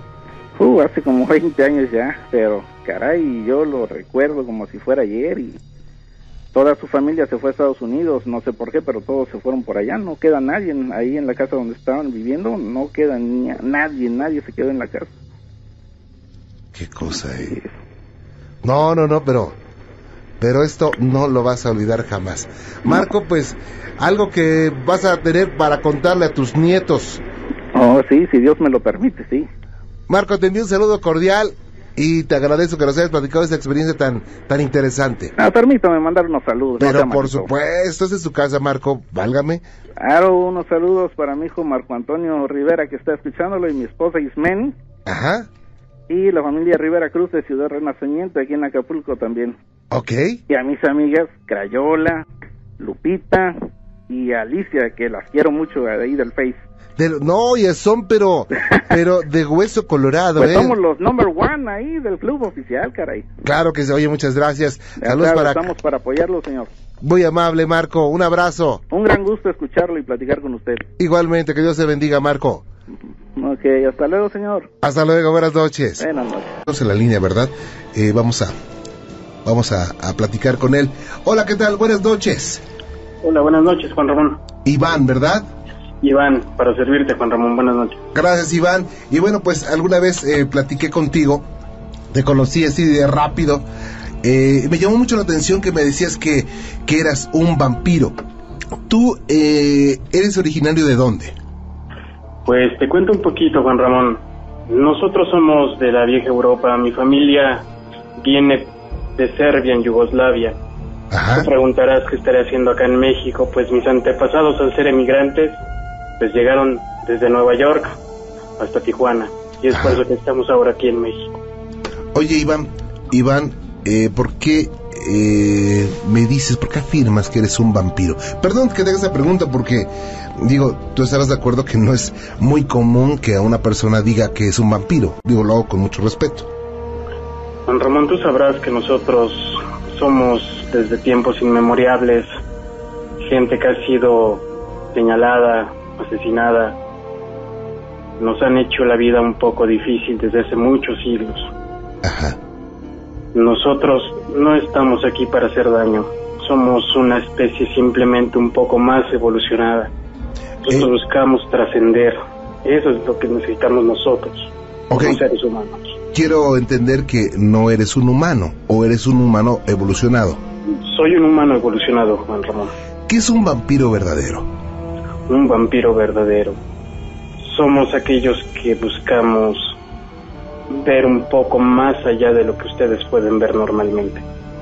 Ok, eh, quiero entender que son eh, seres evolucionados. Sí, Juan Ramón. ¿Alguna vez te has escuchado que se roban las energías? Ajá. Hace Pues- rato mencionando de los vampiros energéticos. Exacto, Juan Ramón. Nosotros tenemos varias subespecies. Unos roban energía, otros bebemos sangre. Algunos viven en la luz, otros en la oscuridad. Depende hacia dónde te quieras inclinar. Ok, y bueno, oye, eh, ¿tú bebes sangre y vives en las sombras como lo hemos visto en la tele y, y en las películas? Sí, Juan Ramón. Nosotros vivimos en las sombras. Mis trabajos son nocturnos, trato de estar casi todo el día en casa. Solo salgo lo necesario ya que por mi color de piel, como tú te habrás dado cuenta, no es fácil pasar desapercibido. Claro, eres muy blanco como los europeos, como los alemanes, como los holandeses. Exacto, Juan Ramón. Como sabrás, allá en Yugoslavia, algo que nos caracteriza es el color de piel. Oye, y bueno, me dices nosotros, ¿ustedes viven en familias eh, o cómo, cómo viven? ¿Cómo se constituyen? Nosotros formamos clanes, Juan Ramón. Clanes. Ajá. Los clanes, por lo regular, vienen de una sola familia, son varios, una misma sangre, un linaje en especial que es lo que conforma un clan. Mucha gente lo ha visto reflejado en películas y esto es verdadero. Los linajes son como, para que me puedas entender un poco, como los príncipes o los reyes que tienen antecedentes viejísimos en la Europa. Ajá. Desde tiempos inmemoriales, así son los clanes de vampiros. Ok, eh, me dices que vives en las sombras. Eh, o sea, sales lo necesario. ¿Tú a qué te dedicas? Yo soy ingeniero en sistemas, Juan Ramón. Y bueno, en tu trabajo. Trabajo, trabajo de noche, Juan Ramón, como sabrás. Ujú. Muchos de los ingenieros en sistemas este- hacemos todos los servicios en las noches, ya que es más fácil trabajar cuando la ciudad duerme. Tú conseguiste, adecuaste tu trabajo a la noche por, porque no, no te gusta la luz del día. Exacto, Juan Ramón. ¿No te gusta o te causa algún daño? No me gusta, Juan Ramón. Ok. Lastima un poco mi piel. No presento grandes quemaduras cuando salgo al sol, pero sí es bastante molesto. Y cuando lo haces, te pones lentes negros. Por lo regular, Juan Ramón, como me habrás visto, puedo ser una persona normal si lo deseo, Ajá. o puedo estar desapercibido. Depende cómo quiera que me vea la gente. Ok. Eh, me dices que sí has bebido sangre. Sí, Juan Eh, Ramón. Tú y, y- y- y tu grupo, bueno, tu clan. Eh, ¿Cómo la, la consiguen? Eh? ¿Cómo, ¿Cómo es que consiguen esa sangre para bebérsela? Muchas veces por cuestiones de seguridad la bebemos entre nosotros, Ajá. entre los mismos hermanos. Tratamos de proveernos de este líquido. O sea, mm, me, me imagino que se meten una jeringa y sacan sangre y se la toman. Sí, Juan Ramón, pero no nada más es una sola jeringa, ¿no? Como sabrás, hay ciertos procedimientos médicos en los cuales podemos sacar sangre sin tener que usar una jeringa, ¿no? Ok. Eh, ¿Cómo eh, digo, es- siento que es un riesgo, sobre todo ahora que hay muchas enfermedades por transmisión de, de sangre. ¿Cómo, ¿Cómo prevén eso, que no entre un SIDA o, no sé, alguna otra enfermedad? Como te lo menciono, Juan Ramón, el clan es algo cerrado, algo que pocas personas conocen. Entre nosotros nos protegemos, no entra más que aquel que queramos que llegue a nosotros. O sea, tiene que ser un vampiro para que entre a un clan. Exacto. Y con un linaje comprobado de mucho tiempo atrás. Bien, eh, ¿para qué beber sangre? ¿Qué, qué consiguen con eso? Más que mantenernos con vida es una tradición entre nosotros. Como tú sabes, la sangre es lo que mantiene al cuerpo, es lo que la nutre. Nosotros, al beber sangre, seguimos una tradición, una estirpe. Recordamos a aquellos que se nos fueron antes. Bueno, eh, ¿y solamente beben sangre o beben o, o comen alimentos como los seres humanos? Podemos comer de todo, Juan Ramón. Hay mucho mito dentro del vampirismo, pero los verdaderos vampiros son los que puedes ver en la calle y nunca sabrás que es un vampiro. O sea, no, no tienen alguna característica especial para decir este hombre o esta mujer es un vampiro. Mm, No, Juan Ramón. Tal vez las personas que son sensibles, susceptibles a todo esto, podrán tener la capacidad de reconocernos, ¿no? Pero no es común que, que alguien nos vea y nos reconozca a la primera vez de tratarnos. Bueno, me dices que se constituyen eh, por clanes. ¿Quiénes forman esos clanes? Todo aquel vampiro que tenga un linaje por lo regular de Europa, porque de ahí se empezó a diseminar a todo el mundo. Aquel que tenga un linaje puede estar en un clan si lo sabe rastrear, si lo sabe ubicar a sus antepasados, podrá llegar a su clan. Hay varios clanes en México. En México hay, o sea, quiere decir que hay muchos vampiros. Sí, Juan Ramón. ¿Y cómo se puede, o sea, bueno, usted, entre ustedes se, se sabe cuántos eh, grupos, cuántos clanes hay?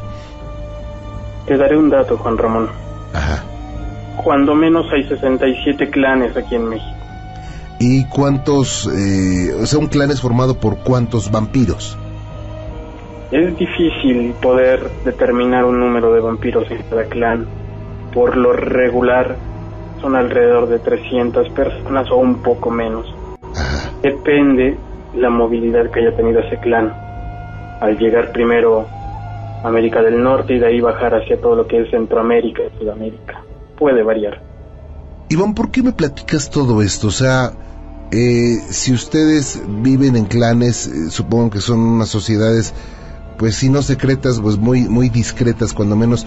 ¿Por qué me platicas todo esto? ¿Por qué en un programa abierto, un programa que muchas personas lo escuchan, me platicas esto? ¿Para qué? Juan Ramón, yo te he seguido durante mucho tiempo la huella. Sé con quién estoy tratando, sé hacia dónde vas y me atrevo a decir que eres la única persona en la que hemos podido confiar esto. Tal vez muchos no crean, muchos sí. Oye, pues digo, muchas gracias, no sé ni qué decir, pero digo, muchas gracias. Es muy interesante eh, porque, bueno, hay muchos mitos, hay muchas cosas que se han dicho de los vampiros.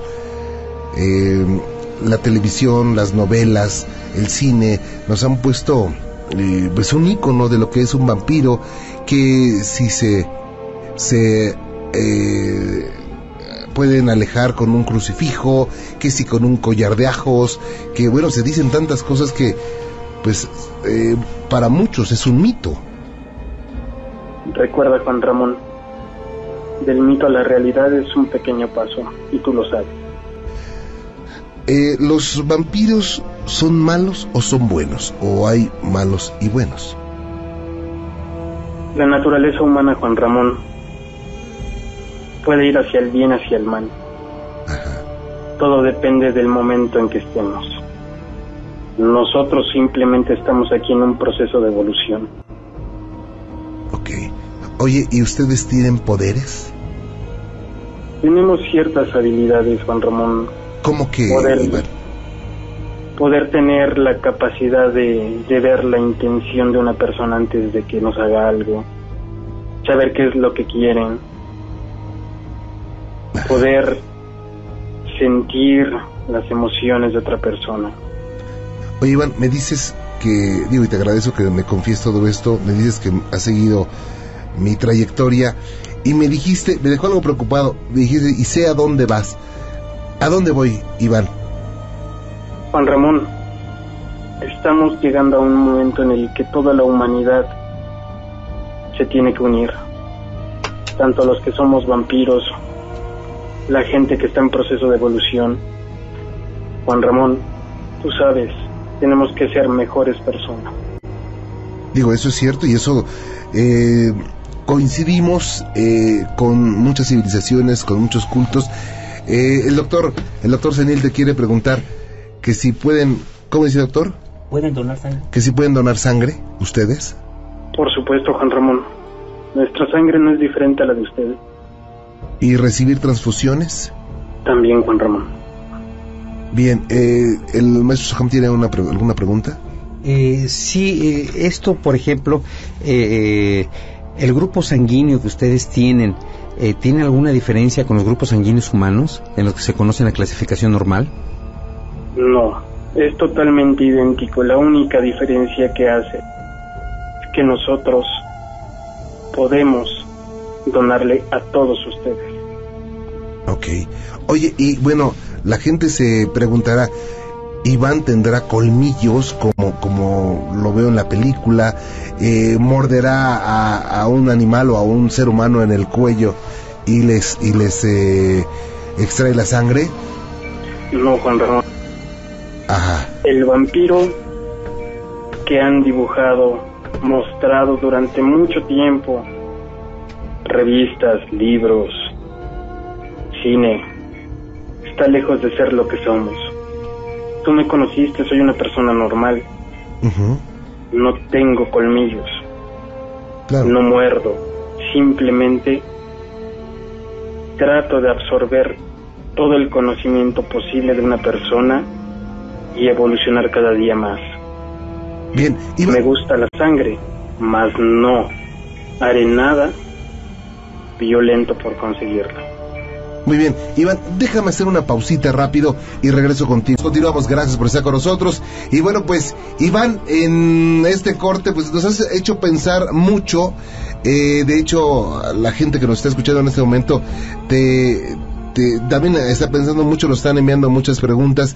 Eh, una de ellas, ¿cuánto puedes vivir o, tu clan o, tu condición de, vampiro, cuánto te permite vivir? ¿Lo mismo que un ser humano? Podemos vivir un poco más que el promedio, Juan Ramón. O sea, el promedio ahorita es como de 70 años, ¿no, doctor? Eh, más o menos, para un hombre y 75 para una mujer. Eh, ¿Un vampiro cuánto puede vivir? Pues de 80, hay casos que se han llegado a dar dentro de los clanes hasta 100, 100, 101 años. Personas bastante longevas. Una característica que tenemos nosotros es que nuestros últimos años de vida es cuando nosotros empezamos a vernos un poco más avejentados. De ahí en fuera nuestra vida es bastante longeva, bastante... No representamos tanto la edad de lo que tenemos. O sea, yo eh, te vi, aunque te vi rápido, me imagino que estarás entre unos 25 y 30 años. ¿Qué edad tienes? Tengo 35, Juan Ramón. 35, digo, te ves joven, es un hombre delgado. Y bueno, eh, ustedes seguramente, dice Cristina López, eh, llegan a padecer enfermedades. Cristina López de San Diego, gracias. ¿Perdón? Eh, ¿Llegan a padecer enfermedades? Pues son muy contadas, Juan Ramón. Realmente vivimos sin enfermedades más que tal vez la sensibilidad en la piel. Pero de ahí en fuera somos unas personas bastante sanas, mucho más que el promedio. Eh, yo quiero preguntarte algo. ¿Cuál es tu concepto del bien y del mal o el concepto de un vampiro hacia el bien y el mal? Todos sabemos que hay un todopoderoso y también hay un lado oscuro, un príncipe del mal. Respetamos todas las creencias, Juan Ramón. Para nosotros el bien y el mal es muy relativo, como te lo comenté, todos tenemos el momento preciso en el cual inclinar la balanza. Pero eso sí, todo se paga, O sea, ustedes también tienen el principio de que pues lo malo que hagas te lo cobra la vida. Más que la vida, con Ramón, nuestras mismas acciones nos cobran. Ok, y bueno, eh, hoy en el mundo se está poniendo de moda el vampirismo. De hecho, en Nueva York hay un antro, como le llaman ahora a los muchachos, eh, dedicado a los vampiros. Incluso, eh, bueno, en México también eh, se incrustan colmillos falsos, digo, unas prótesis de colmillos, se ponen lentes de contacto, cambian su, su vestimenta y su forma de, de actuar. Y ellos se dicen vampiros. ¿Qué opinión tienes de ellos? A nosotros nos ayudan, Juan Ramón.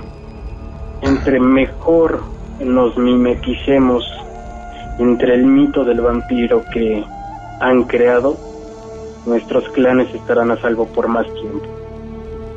O sea que eh, la protección que ustedes tienen es el hecho de que no sepa la gente que lo son.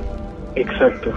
Eso leía al principio, lo, leí en, eh, al principio del programa, y digo, todo eso resulta muy interesante. Yo quisiera que, que platiquemos mucho más, incluso que platicáramos aquí en la cabina algún día, Iván, si, si así no lo, no lo permites, y pudieras traer a pues a otros a otras personas que forman tu clan. Eh, Fernando Estudillo dice, eh, oye, ¿y tienen algún jefe, algún jerarca? Por lo regular la jerarquía dentro del clan se da por la edad. por la experiencia, por la sabiduría que has obtenido durante tantos años. Y así lo vas traspasando poco a poco a todos los miembros. Un jerarca como tal no existe. Solo los más longevos pueden tomar ciertas decisiones, pero es un consejo. Oye, bueno, el maestro Sujambi quiere hacerte una, una, una pregunta. Eh, te voy a hacer una pregunta. Eh, tú sabes perfectamente bien que el mundo espiritual es un mundo que vive en paralelo con nosotros. Eh, una persona eh, humana común y corriente recibe ataques, recibe opresiones, re- recibe posesiones, recibe asedios, en fin, todo lo que constituye la relación del mundo espiritual con el mundo humano. ¿Ustedes padecen lo mismo? ¿Pueden padecer un ataque espiritual de algún demonio o de algún otro ser? Nunca hemos recibido ningún ataque de ese tipo. Le comento, nosotros simplemente podemos percibir por nuestra evolución nuestros espíritus o aquella persona que esté cerca simplemente pasa por un lado. Nunca hemos tenido problemas tanto del lado oscuro ni del momento de la luz. Simplemente estamos en una línea nosotros. No tomamos partido. Bueno, pues eh, Iván, eh, es un placer platicar contigo y te reitero la, la invitación. Vamos a hacer otros programas especiales cerca de vampiros y queremos conocer mucho más, más de ti y de, de ustedes si nos lo permiten. Juan Ramón, como tú sabrás, te concedí esta entrevista por tu larga trayectoria, por tu credibilidad. No tengo autorizado para seguir hablando más del clan ni de cómo está el movimiento vampírico en México. Pero sí te puedo decir que es un momento para todos nosotros de hacer un alto y ver hacia dónde vamos. En especial toda la juventud. Algo así como rectificar el camino. Exacto, Juan Ramón. Este es el momento preciso. Ya no se trata de quién trae colmillos en este momento, sino a quién estamos mordiendo. Iván, pues te agradezco muchísimo que nos hayas eh, platicado estas situaciones tan interesantes y pues ojalá algún día volvamos a, a comentar algo de los vampiros y estés tú presente. Gracias, Juan Ramón. Me tengo que ir y te agradezco muchísimo esta oportunidad. Tú sabrás dónde encontrarme. Gracias, Iván, muy amable, ¿eh? Gracias, Juan Ramón. Buenas noches, hasta luego. Maribel, ¿verdad? Maribel, ¿cómo estás? Buenas noches. Buenas noches. Bienvenida. ¿En qué ciudad me escuchas? Eh, aquí en el Estado de México. ¿En qué parte? Eh, es municipio de San Vicente. En la Ah, 20 de ok. mayo, municipio de San Vicente. Pues un saludo para todos los amigos de San Vicente. ¿Es San Vicente Chicoloapan? Sí. Ah, pues un saludo para ellos. Gracias, Maribel, por estar con nosotros y estoy para servirte. Bueno, yo quiero contar un relato. Ajá. Me pasó cuando pues, yo tenía, estaba muy chica. ¿Sí? Tenía yo como ocho años. Ajá. Cuando en una casa ahí en Jalpa, por ahí por Iztapalapa, Ujú. en el cerro así de Jalpa hacia arriba, Ajá. este, llegué ahí con mi tía, con una de mis tías. Ella, ahí vivía yo con ella y así. Pero lo chistoso de cuando yo llegué ahí, mi, como mi tía me apartaba así del cuarto, pues empecé a tener así, este, que me jalaban la cobija, me apagaban la luz, la vela, porque usaba vela, no había luz ahí. O sea, pero nada más a ti. Yo era la única ni- más pequeña de ahí, los demás eran adultos. Te jalaban la cobija. Y yo me la jalaba y me la tapaba en la cara, pero yo le decía a mi tía, pero mi tía no me creía. Oye, ¿y no sería un gatito un perrito que andaba por ahí? No, no, no, no. Ya ves que Porque- luego son bien traviesos, ¿verdad? No, porque después me pasó otro suceso así. Después, ahí mismo, este, mi tía me cambió de habitación y me dijo, no, pues te voy a poner más cerca de mi recámara. Pero en esa, en ese cuarto donde yo estaba, no tenía cortina, así nada más daba al patio. ¿Ok? Y este, en esa, en esa vez, este, mm, yo cuando reaccioné, o sea, mis tíos me estaban moviendo. Porque yo dicen ellos que yo estaba gritando, gritando, gritando que, que me ayudaran, que no, no, por favor.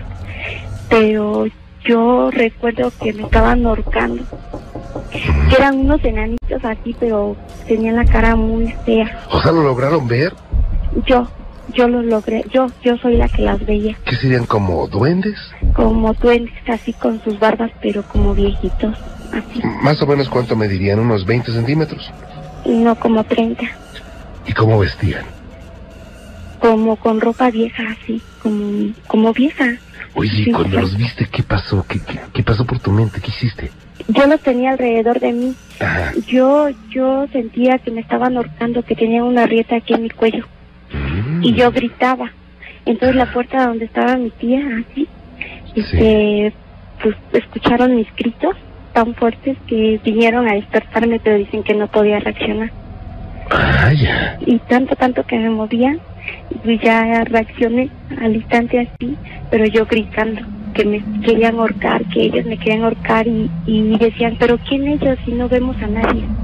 Y yo decía, ¿quién, ¿quién ellos si no vemos a nadie aquí? Entonces uno, ella, por el miedo que yo estaba temblando, me metió a su cuarto y ella se quedó ahí. O sea, eh, cuando tú viste esto, obviamente, pues gritaste. Sí, o sea, me, o sea, pero llorando, gritando, porque dicen que ellos gritaban muy fuerte y yo no podía reaccionar. Pero yo sentía como me estaban ahorcando esos muñequitos que estaban alrededor de mí hacia arriba. ¿Qué cosa? Sí, y, y lo peor es que pues mi tía me jaló a su cuarto, porque dice, no, pues te vas a dormir aquí, a ver, aquí no pasa nada. Pero siguió el transcurso, me espantaban a mí, a mí. ¿Y sabe qué hacía cuando mi tía me dejaba ahí sola en la casa? Prefería yo andar en las orillas de las barbas arriba con tal de no estar adentro de la casa. Y cuando ya era la noche llegaba mi tía y pues ya me bajaba y decía, "Ah, tú quedas allá arriba. Pero me bajaba por, no quería estar allá adentro por lo mismo, porque me espantaba, o sea, yo los veía. Pero pues yo siento que sí salieron con la suya, porque ahí tuve un accidente muy, muy grave. Cuando en la noche yo iba a cruzar una barda así, una puerta ahí, en este, así que tenía unos animales y mi tía, eran como las 7 de la noche. Cuando bien claro sentí como me empujaron y entonces la lámina que yo yo iba a brincar así hacia el otro lado, quedé este, así como montada, como en caballo así. Y perdí la reacción. Y pues mi tía me cuenta, yo reaccioné al otro día en un hospital, pero mi tía me cuenta que, este, que yo quedé privada ahí. Para ese momento, ¿qué edad tenías? Yo tenía como ocho años. Ujú. Quedé privada ahí y pues ahora sí que, como toda una mujer, ¿no? Ahí perdí mi virginidad, ni que Pero a, a suceso de eso me ha, me ha venido pasando muchas cosas. Ok. Yo he tenido una vida muy, muy, muy, muy, muy mala, pero ¿Cómo mala? muy mala porque pues yo al criarme con mi abuelita, ella decían que ella practicaba la brujería. Entonces, como nosotros éramos las más pequeñas ahí y a lo mejor yo era la más la más miedosa, no sé, siempre me fijaban a mí las cosas. Yo sentía como luego en la casa de mi abuela me abrazaba, me agarraba. Porque después de aquí de México me llevaron otra vez a Guerrero. Yo soy del estado de Guerrero. Ahí con mi abuela. Y ahí yo sentía como me agarraban, pero luego me decían que era porque mi abuelita practicaba la brujería. Pero lo chistoso de eso es que cuando yo me quedaba sola, aquí en el cuarto donde yo dormía, yo sentía que la cama me la hacían de lado, despierta. Y yo me agarraba de los lados, así de los dos lados, para no caerme. Pero pero yo no podía contarle a mi abuela porque pues, no no podía, porque como que no me iba a creer. Claro. Oye, eh, de, de aquel tiempo ahora han pasado algunos años, o sea, tu vida ha sido plagada de situaciones extrañas. Sí. Incluso cuando murió mi abuela, yo uno de mis tíos me regañó porque cuando yo llegué, cuando yo presentí que murió mi abuela no vine al instante. Pero uno de mis tíos yo le dije, le platiqué, le dije, este, tío, ¿qué crees que yo, que el día que murió mi abuela, Ajá. yo presentí que murió, hasta allá me llegó y estaba yo con una nostalgia por el estado de Oaxaca porque andaba yo en las ferias trabajando. Vaya, ¿sabes qué? ¿Sabes qué se me, se me hace? Que tú tienes más que... Yo creo que tú lo tomas así como una, como una situación de mala suerte o algo así. Yo creo que lo que tú tienes es percepción. Oye, me va a dar mucho gusto platicar más contigo respecto a esto. Eh, es más, déjame encargarle al maestro Eric Suham que te dé unos tips de una vez. ¿Me Sí, permites un momento? Sí, está bien. Árale, gracias. Muy amable, cuídate mucho, ¿eh? Vamos a estar contigo en contacto, ¿eh? Ok, gracias. Ándale, pues, gracias. Romero, a Coyoacán. Mariana, Mande. ¿cómo estás? Buenas noches. Hola. Bienvenida. ¿Cómo te va? ¿Ya cenaste? Ah, sí. ¿Qué cenaste? Ah, mm, este, mi café con leche y, Ah. y ya. Eh, dietético el asunto, ¿no? Ah, sí. Gracias por estar con nosotros, Mariana, y estoy para servirte. Ah, bueno, es que quería contarte que aquí, bueno, cuando a veces estoy aquí sola, Ajá. este, y a veces, este, me meto así a peinarme o no sé, veo una señora aquí en mi cama, Una parada, señora. ajá, un- en la esquina de mi cama, Ajá. la veo ahí, pero es de un, este, un vestido blanco y no se le ve el rostro, nada más tiene pelo largo. Oye, ¿y desde cuándo ves esto? ¿Cuándo fue la primera vez? Em, como a los 12 años empecé Ajá. a verla. Pero no le quise decir a mi mamá porque me iba a decir, ay, no, no te creo. Ok. Y entonces, eh, a nosotros nos pasan cosas raras. Por ejemplo, mi hermano, Ajá. este, a veces va con mi tía y dice que ve a personas así, no sé. Por ejemplo, una vez se quedó solo ahí, dice que jugando Ajá. y vio una persona como venía hacia él, pero este tenía la luz apagada y cuando le gritó a mi tío que le prendiera la luz, ya no había nadie. ¿Cómo? Ajá. Vaya. Oye, y descríbeme, ¿cómo es esta mujer, eh?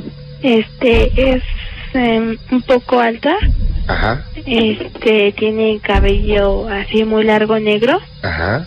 y tiene un vestido este blanco Ujú. y no se le ven tampoco las los pies. Qué cosa. Y bueno, la última vez que la viste, ¿cuándo fue? Ah, bueno, todavía la sigo viendo. Bueno, cuando no hay nadie en mi casa. ¿Y esta mujer qué hace o este fantasma qué hace? Este, no sé, pero a veces sí en la cocina, cuando yo estoy aquí sola, se empiezan a oír ruidos y empiezo a, este, a bajar y prendo las luces para ver, pero no hay nadie. Y a veces se llegan a caer unas cosas que están por aquí, pero están bien sujetadas y así, sin más ni menos, se caen y ya. Vaya. Oye, ¿y esto te da miedo? Mm, bueno, no mucho porque ya me acostumbré. ¿Ya estás curada de espanto? sí, ¿Cómo? ¿Y tu familia qué dice de todo esto? Ah, nada porque um, mi mamá en primera no lo sabe Ajá. y mi hermano tampoco. ¿Y por qué no se lo has platicado a tu familia? Porque tal vez no me crean y me digan que es- les estoy mintiendo, pero en realidad no. ¿Esta mujer le ha logrado ver la cara? Mm, No, Se le ve oscura. sí. ¿Tú sientes frío? Ahora sí que si sientes exhalofrío cuando se presenta, eh, sientes algún olor, sientes, eh, no sé, algún sonido, algún Ah, zumbido en los oídos, algo así. Sí, bueno, cuando mm, eh, me llega a aparecer eh, en mis oídos siento como algo me soplara Ajá, y algo así muy frío ajá, y se me eriza la piel. qué cosa. Yo creo que lo que tú tienes es sensibilidad y ese tipo de energías están en donde quiera, ¿eh? Pero yo sí soy de la idea de que le platiques a tu familia. Digo, ¿qué es lo peor que puede pasar? Que no te crean, ¿no? Muchas personas les ocurren situaciones sobrenaturales y no les creen. Pero digo, es bueno platicarlo en familia. Porque al igual que tú, posiblemente, no sé, o tu hermanito, tu hermanita, o hasta tu mamá tu papá la vean y digan, como tú, no, mejor no les platico. Igual ni me creen, van a pensar que estoy medio loco, no, mejor no les platico. Y sucede que varios lo ven, ¿no? Sí, bueno, mm, mi hermana sí la ha llegado a ver. Ajá. Bueno, me dice que sí la ha llegado a ver. Ok.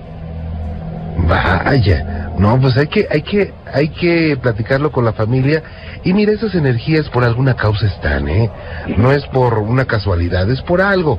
Pero entonces, eh, habrá que ver qué es lo que esta situación la condujo. Es decir, todas las situaciones extrañas, sobrenaturales, tienen un fundamento, no es una casualidad.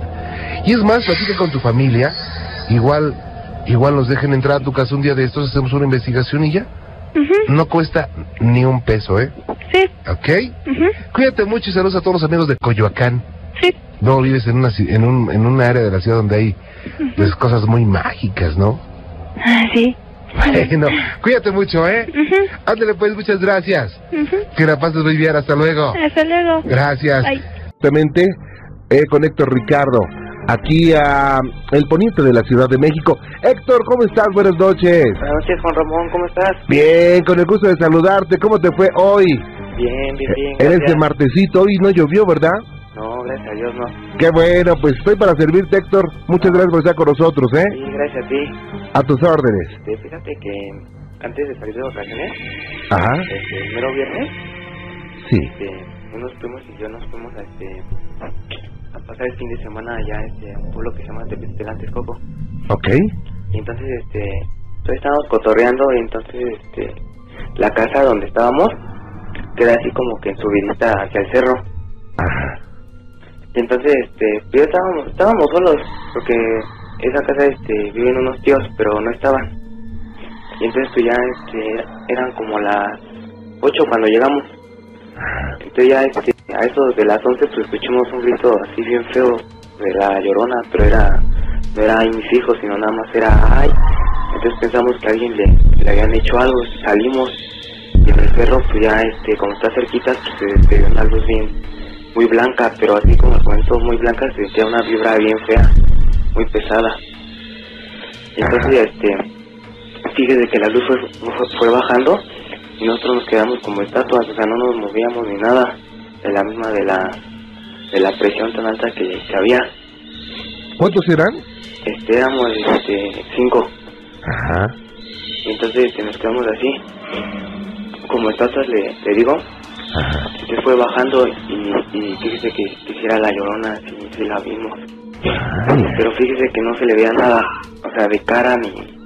O sea, era como una silueta. Blanca, blanca, blanca. Como con un velo, pero no se le veían, no se le marcaban bien los ojos. Oye, ¿no recuerdas, boca. no recuerdas si los animalitos, los perritos o los, las aves, los pajarillos, se pusieron medio locos cuando, cuando escucharon esto? Ah, pues fíjese que como estábamos tan tan nerviosos y toda, toda esa presión, fíjese que no, no puse atención en eso. Vaya. Oye, entonces primero oyen ese grito, grito lastimero y después se asoman y ven, eh, y ven a esta mujer de blanco, iba flotando. Este, sí, pero o sea, no a un nivel muy alto. No haga de cuenta que no tenía pies. Vaya. Entonces iba así como a lo mucho a 5 centímetros del piso. Oye, Héctor, ¿y, ¿y qué pensaron? ¿Qué pasó por tu mente cuando viste esto, eh? No, pues me quedé así, haga de cuenta. eh, Salimos de la casa y la silueta pasó este como a 6 metros de nosotros. Ajá. Entonces no, no mucho, y fue bajando, como les digo. Entonces ya después que pasó, nos, este, le digo que no podíamos mover. Ajá. Y entonces ya después que, que se fue, ya este, todos nos quedamos así. y Nos preguntamos, ¿la vieron? ¿La vieron? Sí. Nosotros sí, sí. Entonces ya le dije a mi primo, vamos a ver si, si, si la vemos otra vez. O sea, no, no- no fue suficiente una vez, sino que dijeron, vamos a ver si, si vimos clarito, ¿no? sí, Órale. pero pues ya, haga de cuenta que al mismo tiempo teníamos este, así nos sorprendimos y al mismo tiempo teníamos mucho miedo. Vaya. Oye, entonces, ¿la vieron por segunda vez cuando se regresaron? No, ya no, ya no fuimos, Ah, ya no fueron. ya no. Oye, y bueno, eh, esta, esta aparición, ¿tú sabes si ya se había manifestado en otro momento por ahí? Ah, este, fíjese que sí me habían contado que ahí también en ese pueblo, Ajá. como ese, ya ve que dicen que se aparece cuando hay lagos o algo de agua, Ajá. como ahí hay un río, bueno, era un río porque ahorita ya está seco. Dicen que, que la oían y que también veían la luz que pasaba, pero todos se quedan así como si nada, de- como si fuera un grito normal. Ok. Entonces ya me habían contado eso. Entonces pues ya la verdad no creía nada en eso y hasta que la vi me quedé, que me quedé de a seis, ¿no? Y ya, Oye, ¿y eso cuándo ocurrió? digo que el 26 de marzo, apenas. Apenas. Sí, Oye, ¿tú sabes si, si se aparece con regularidad? O sea, por ejemplo, que digan, no, pues aparece los viernes o los sábados o no sé, ¿no hay un día en específico? No, o sea, la verdad que cuando voy ahí, este, casi nadie contamos de eso, bueno, al menos de terror casi no. Y fíjese que cuando llego ahí, siempre me, me desvelo y me la paso ahí sentada en la calle, como es un pueblito, pues Ajá, no hay, no hay mucho peligro ahí. Órale. Y luego, luego me la pasé con unos primos este, también este, platicando ahí en la noche, ya son como las 12 y eso, pero no veíamos nada. Hasta ahorita que, que fíjese que sí, así, Oye, antes eras escéptico, o sea, ¿creías en esto? no, No creías. no. Y después de lo que viste, ¿qué, qué, qué piensas, Héctor? No, pues de que hay, te- hay que tenerle cierto respeto a los muertos o espíritus, ¿no? Porque muchos dicen, no, pues no existen, No, ¿cómo no? que quién sabe qué. Pero ya cuando aparecen, o te llegas a imaginar, lo llegas a ver, Claro. pues sí te quedas así, ¿no? Vaya. Héctor, pues no se te va a olvidar nunca y te agradezco que nos hayas eh, compartido esta experiencia. No. Oiga, ¿le puedo contar otro relato de Claro. chiquitito rápido? Órale. Fíjese que, que ahí mismo en ese pueblo, este, mi abuelito, bueno, mi bisabuelo, Sí. casi dueño de todo ese pueblo porque teníamos todos, muchos terrenos ahí. Órale. Entonces, este, fíjese que, que ese bisabuelito pues era muy borracho. Ajá.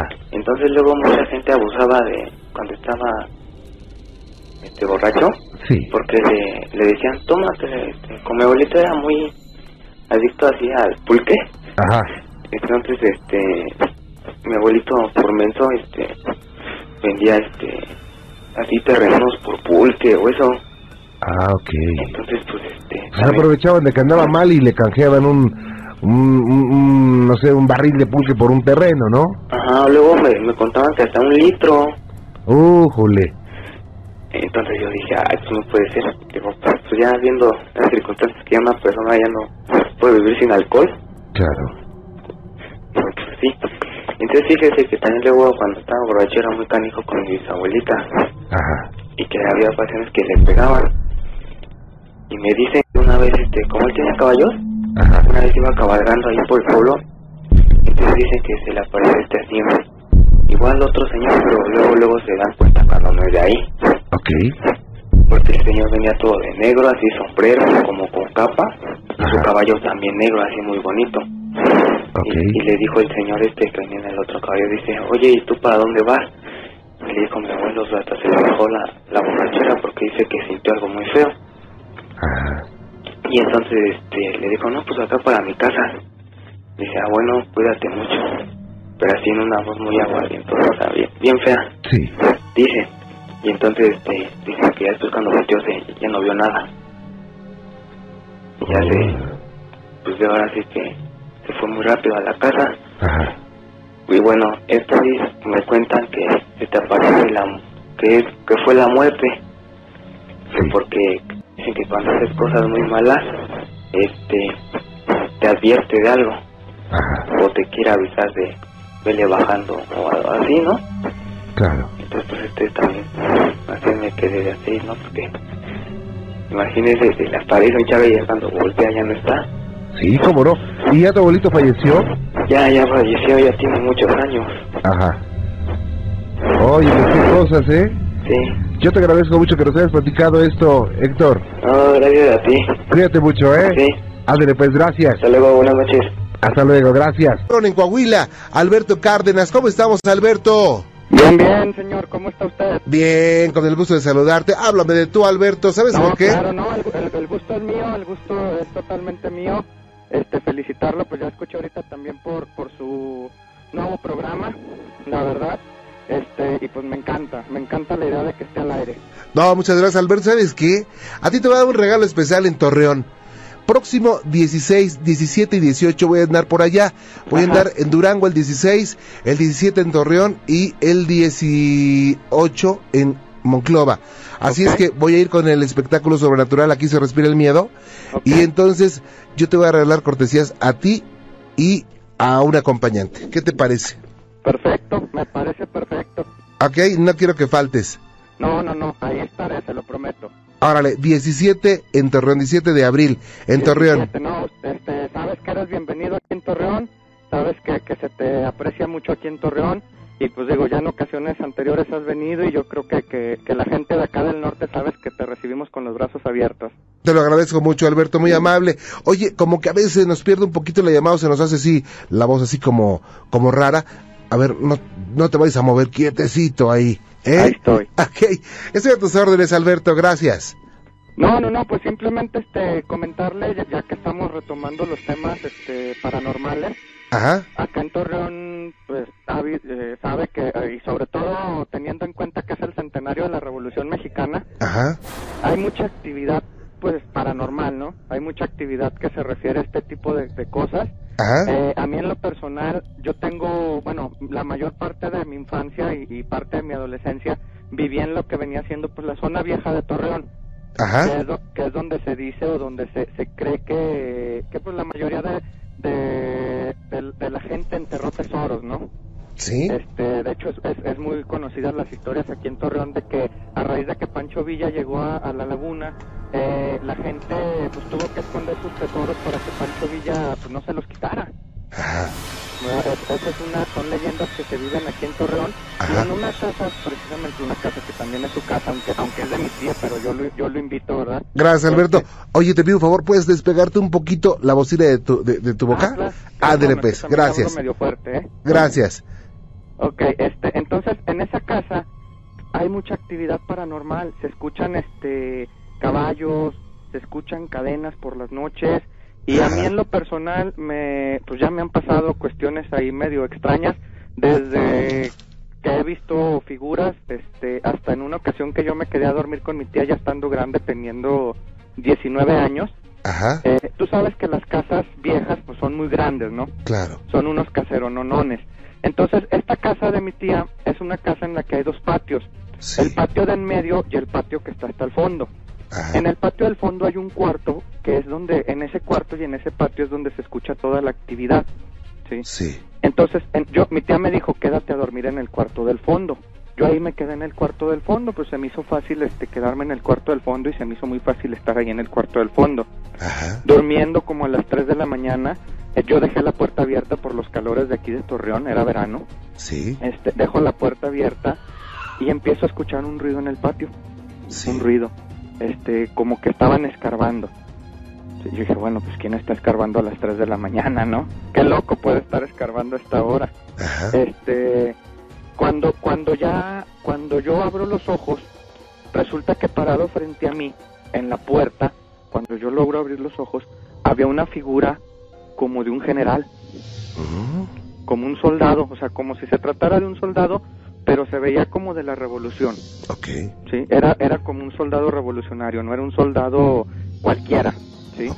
Entonces, este soldado, pues yo me le quedo viendo, pero al momento que yo me le quedo viendo, Juan Ramón, perdí todo, perdí toda noción de mí.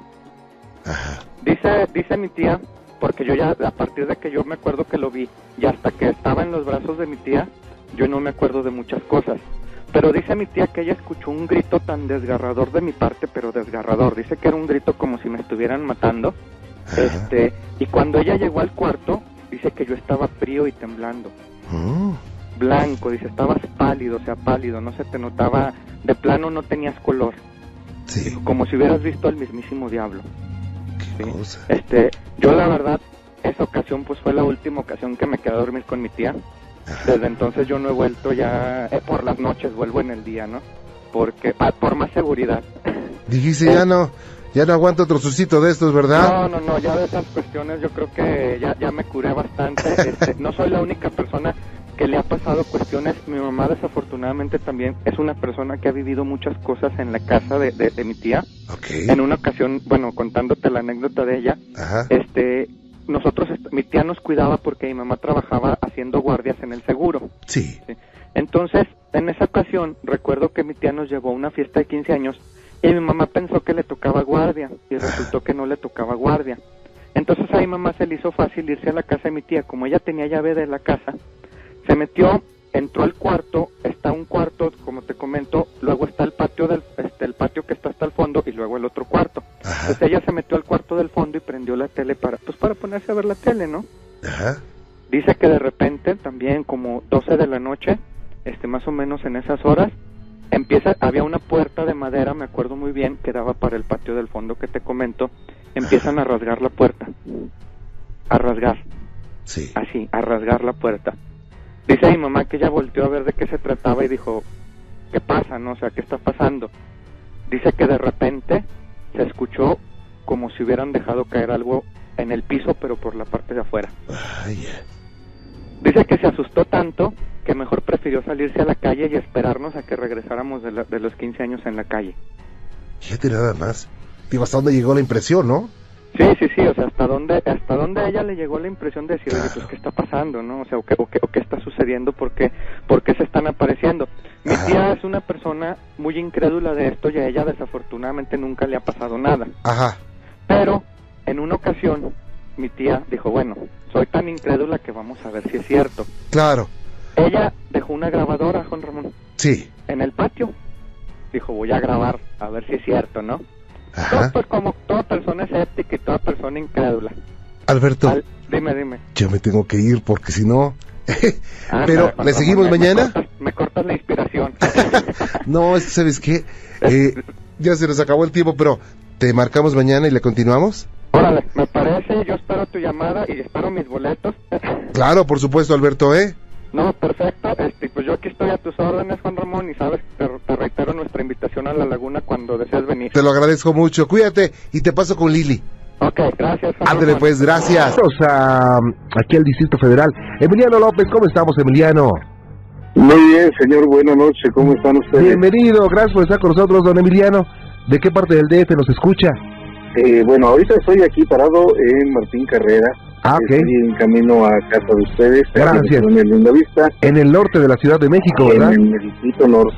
Pues qué gusto, eh, qué gusto escucharlo, don Emiliano, y estoy para servirle. Pues mire, aquí nada más, antes que nada, felicitarlo, esta nueva aventura, con todos mis mejores deseos, que son los de todos para usted. Muchas gracias. Este, un comentario nada más así rápido, que no me gusta. Este, sabemos que no estamos con el original, pero estamos seguros de que estamos con el mejor. San Ramón Sáenz. Eso que ni qué, señor. ¿Sabe qué? Yo creo que. En todos los programas de radio y televisión, el único original es el público. Eh, O son las estrellas reales. qué bueno, usted lo tiene. Solo usted. Eso es lo importante. Muchas Oiga, gracias. mire, este, como le comenté ya en otras ocasiones, Ajá. este, me pasan muchas cosas de estas raras. Voy a comentarle algo rápido, porque ya casi no hay tiempo, de lo último que me pasó a mí. Esto me sucedió antier por la noche. Sí, señor. Mire, este, aquí junto hay una vecina parienta de la de mi pareja, que siempre ha tirado mala voluntad, malas ondas, etcétera, ¿no? Ok. Y esta vez, este, ya en la noche a dos y media, tres de la mañana, se manifiesta, eh, no físicamente, sí, sí me entiende, ¿verdad? Estoy claro de esto.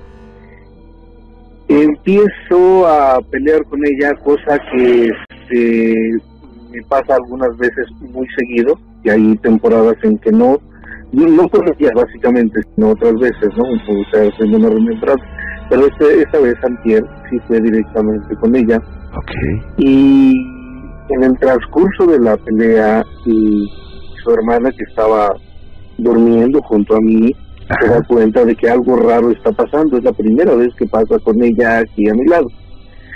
Y este se da cuenta que algo está pasando porque yo estoy peleando definitivamente en la cama. Ella comenta que le tocaron algunos golpes, que es lo que ella la hizo despertarse. Y en un momento de la pelea, esta persona que se manifiesta me muerde a la altura del hombro, entre el hombro y la clavícula. Juan Ramón, Sí. Al otro día en la mañana, O sea, ayer y todavía hoy, Estando durmiendo Tengo- usted, le mordieron. sí, exactamente. Vaya.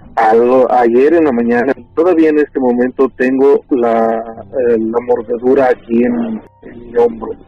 Todavía me, me arde, todavía me duele, Sí. pero pero es- eso eso me pasó. Le digo eh, con esta mujer que, que ahora comparte su vida conmigo, este es la primera vez que me pasa esto.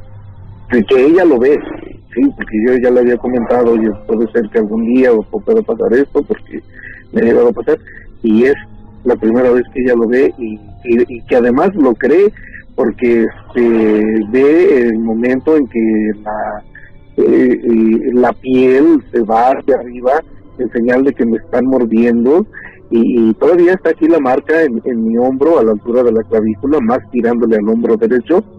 Ahí está la marca. Y le digo todavía hay dolor, todavía me duele, este hay escosor, me da comezón por momentos.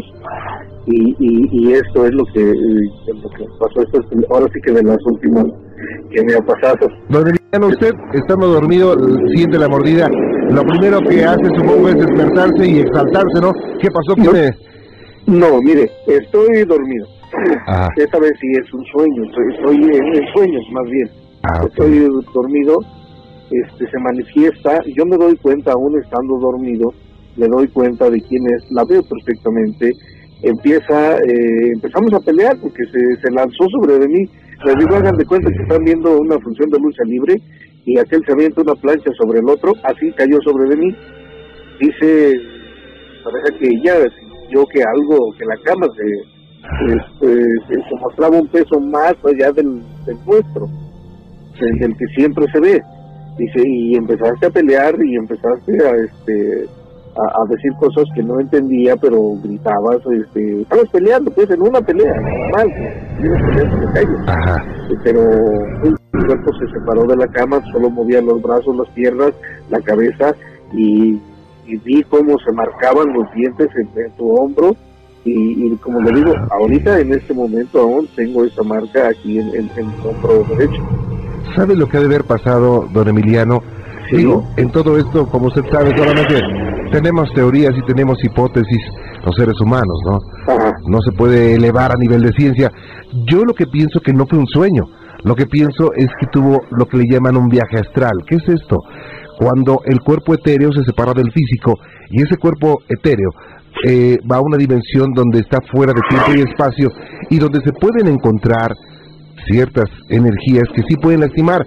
Ahora, yo me he encontrado con varios casos donde me dicen, me llamó mucho la atención, ahorita lo, recuerdo, un señor que dice, ¿sabes qué? Me salieron alas, yo era un, un, un búho y estuve volando sobre la casa de mi prima, de mi hermano que viven muy lejos. Eso pensé que estaba soñando, pero me creerá usted, don Emiliano, que en la cama había plumas. Yo dije, seguramente ella me quiere engañar, ¿no? Entonces, eh, ya platiqué más con él y no, me di cuenta que, que todo coincidía con realidad. Incluso mandé a analizar a Chapingo eh, con unos amigos de veterinaria eh, las plumas y efectivamente eran de búho. Entonces, de alguna forma, eh, eso le llaman aportes, aportes en, parapsicología, eh, cuando un objeto pasa de una dimensión a otra. Pero esto que le ocurrió, yo creo que sí le ocurrió, pero como le llaman, en astral, pero de, alguna eh, forma pasó al plano físico. Sí. Qué interesante, ¿eh?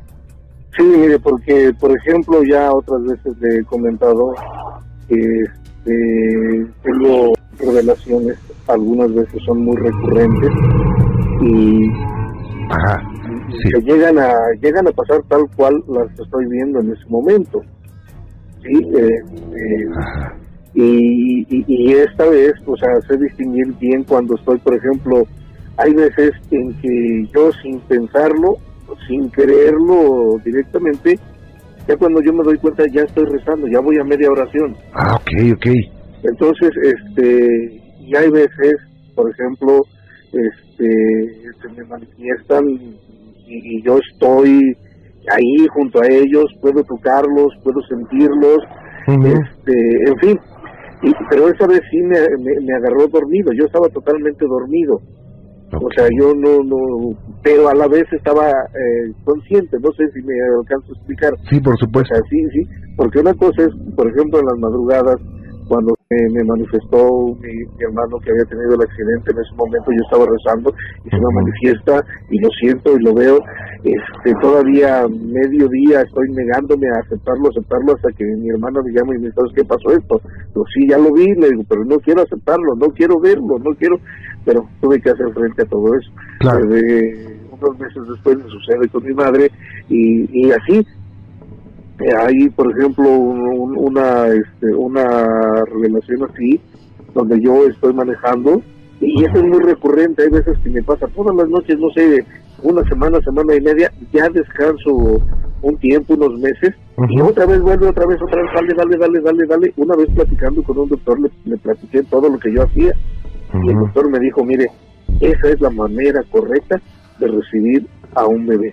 Porque yo estoy manejando, de pronto hay una mujer a mi lado, está embarazada, en un parpadeo, ya no estamos dentro del auto, estamos en un parque, ella está sentada en un columpio, sigue embarazada, en otro parpadeo, ya estamos dentro del auto otra vez, y yo es cuando ya estoy recibiendo al bebé.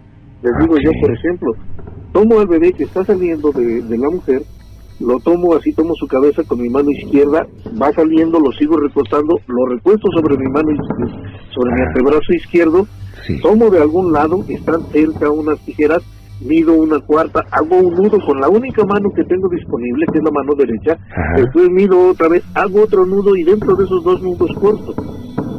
Te lo juro que el doctor me dijo, oiga, esa es la forma correcta de recibir a un bebé, así tal cual, todo, todo, este, corto, limpio, cara, limpio, todo. Yo jamás he estado eh, en una situación así, pero ya lo he visto tantas, tantas, tantas, tantas veces que ya lo sé de memoria. Vaya. Ojalá, ojalá y nunca me pase, o a lo mejor cuando me pase no sé si lo voy a hacer correctamente, no lo sé. Claro. Pero este, e- esta cosa, esta, este, e- este no es sueño, esta es una revelación porque yo estoy rezando Claro. y de pronto se interrumpe toda oración, interrumpo todo y ya estoy en un parpadeo viendo esto, parpadeo otra vez, ya estoy en otra escena, parpadeo otra vez, ya regresé a la primera, pero ya está sucediendo otra cosa, e- en fin, y, y así la tengo. Ok. Oiga, me gustaría mucho, don Emiliano, si así nos lo permite, eh, seguir una investigación con este asunto que le pasa a usted. Sí, con todo gusto, Sí. yo estoy dispuesto, yo como le dije alguna vez, yo me, me- me gustaría saber que, cómo controlar estas cosas, Claro. qué hacer, porque eh, mis acercamientos hacia esto son muchos, pero a la vez muchas veces no sé qué hacer. Algunas veces, este, pues ya me pongo a rezar lo poquito que sé, lo, lo poco que me enseñaron en el catecismo, algunas oraciones que, que traigo conmigo al- algunas veces, y, y eso es lo que ¿Cómo no? lo, lo- lo- lo que hago, pero Claro. no sé qué hacer más, No- sé cómo hacer, cómo, cómo actuar más. más Es, es muy importante la oración, pero yo le voy a dar más tips. Eh, le voy a comunicar con Lili y, y nos ponemos de acuerdo y platicamos. Cuando ustedes gusten, yo estoy a sus órdenes, no hay problema. Gracias, señor. No me cuelgue, permítame un segundito, ¿eh?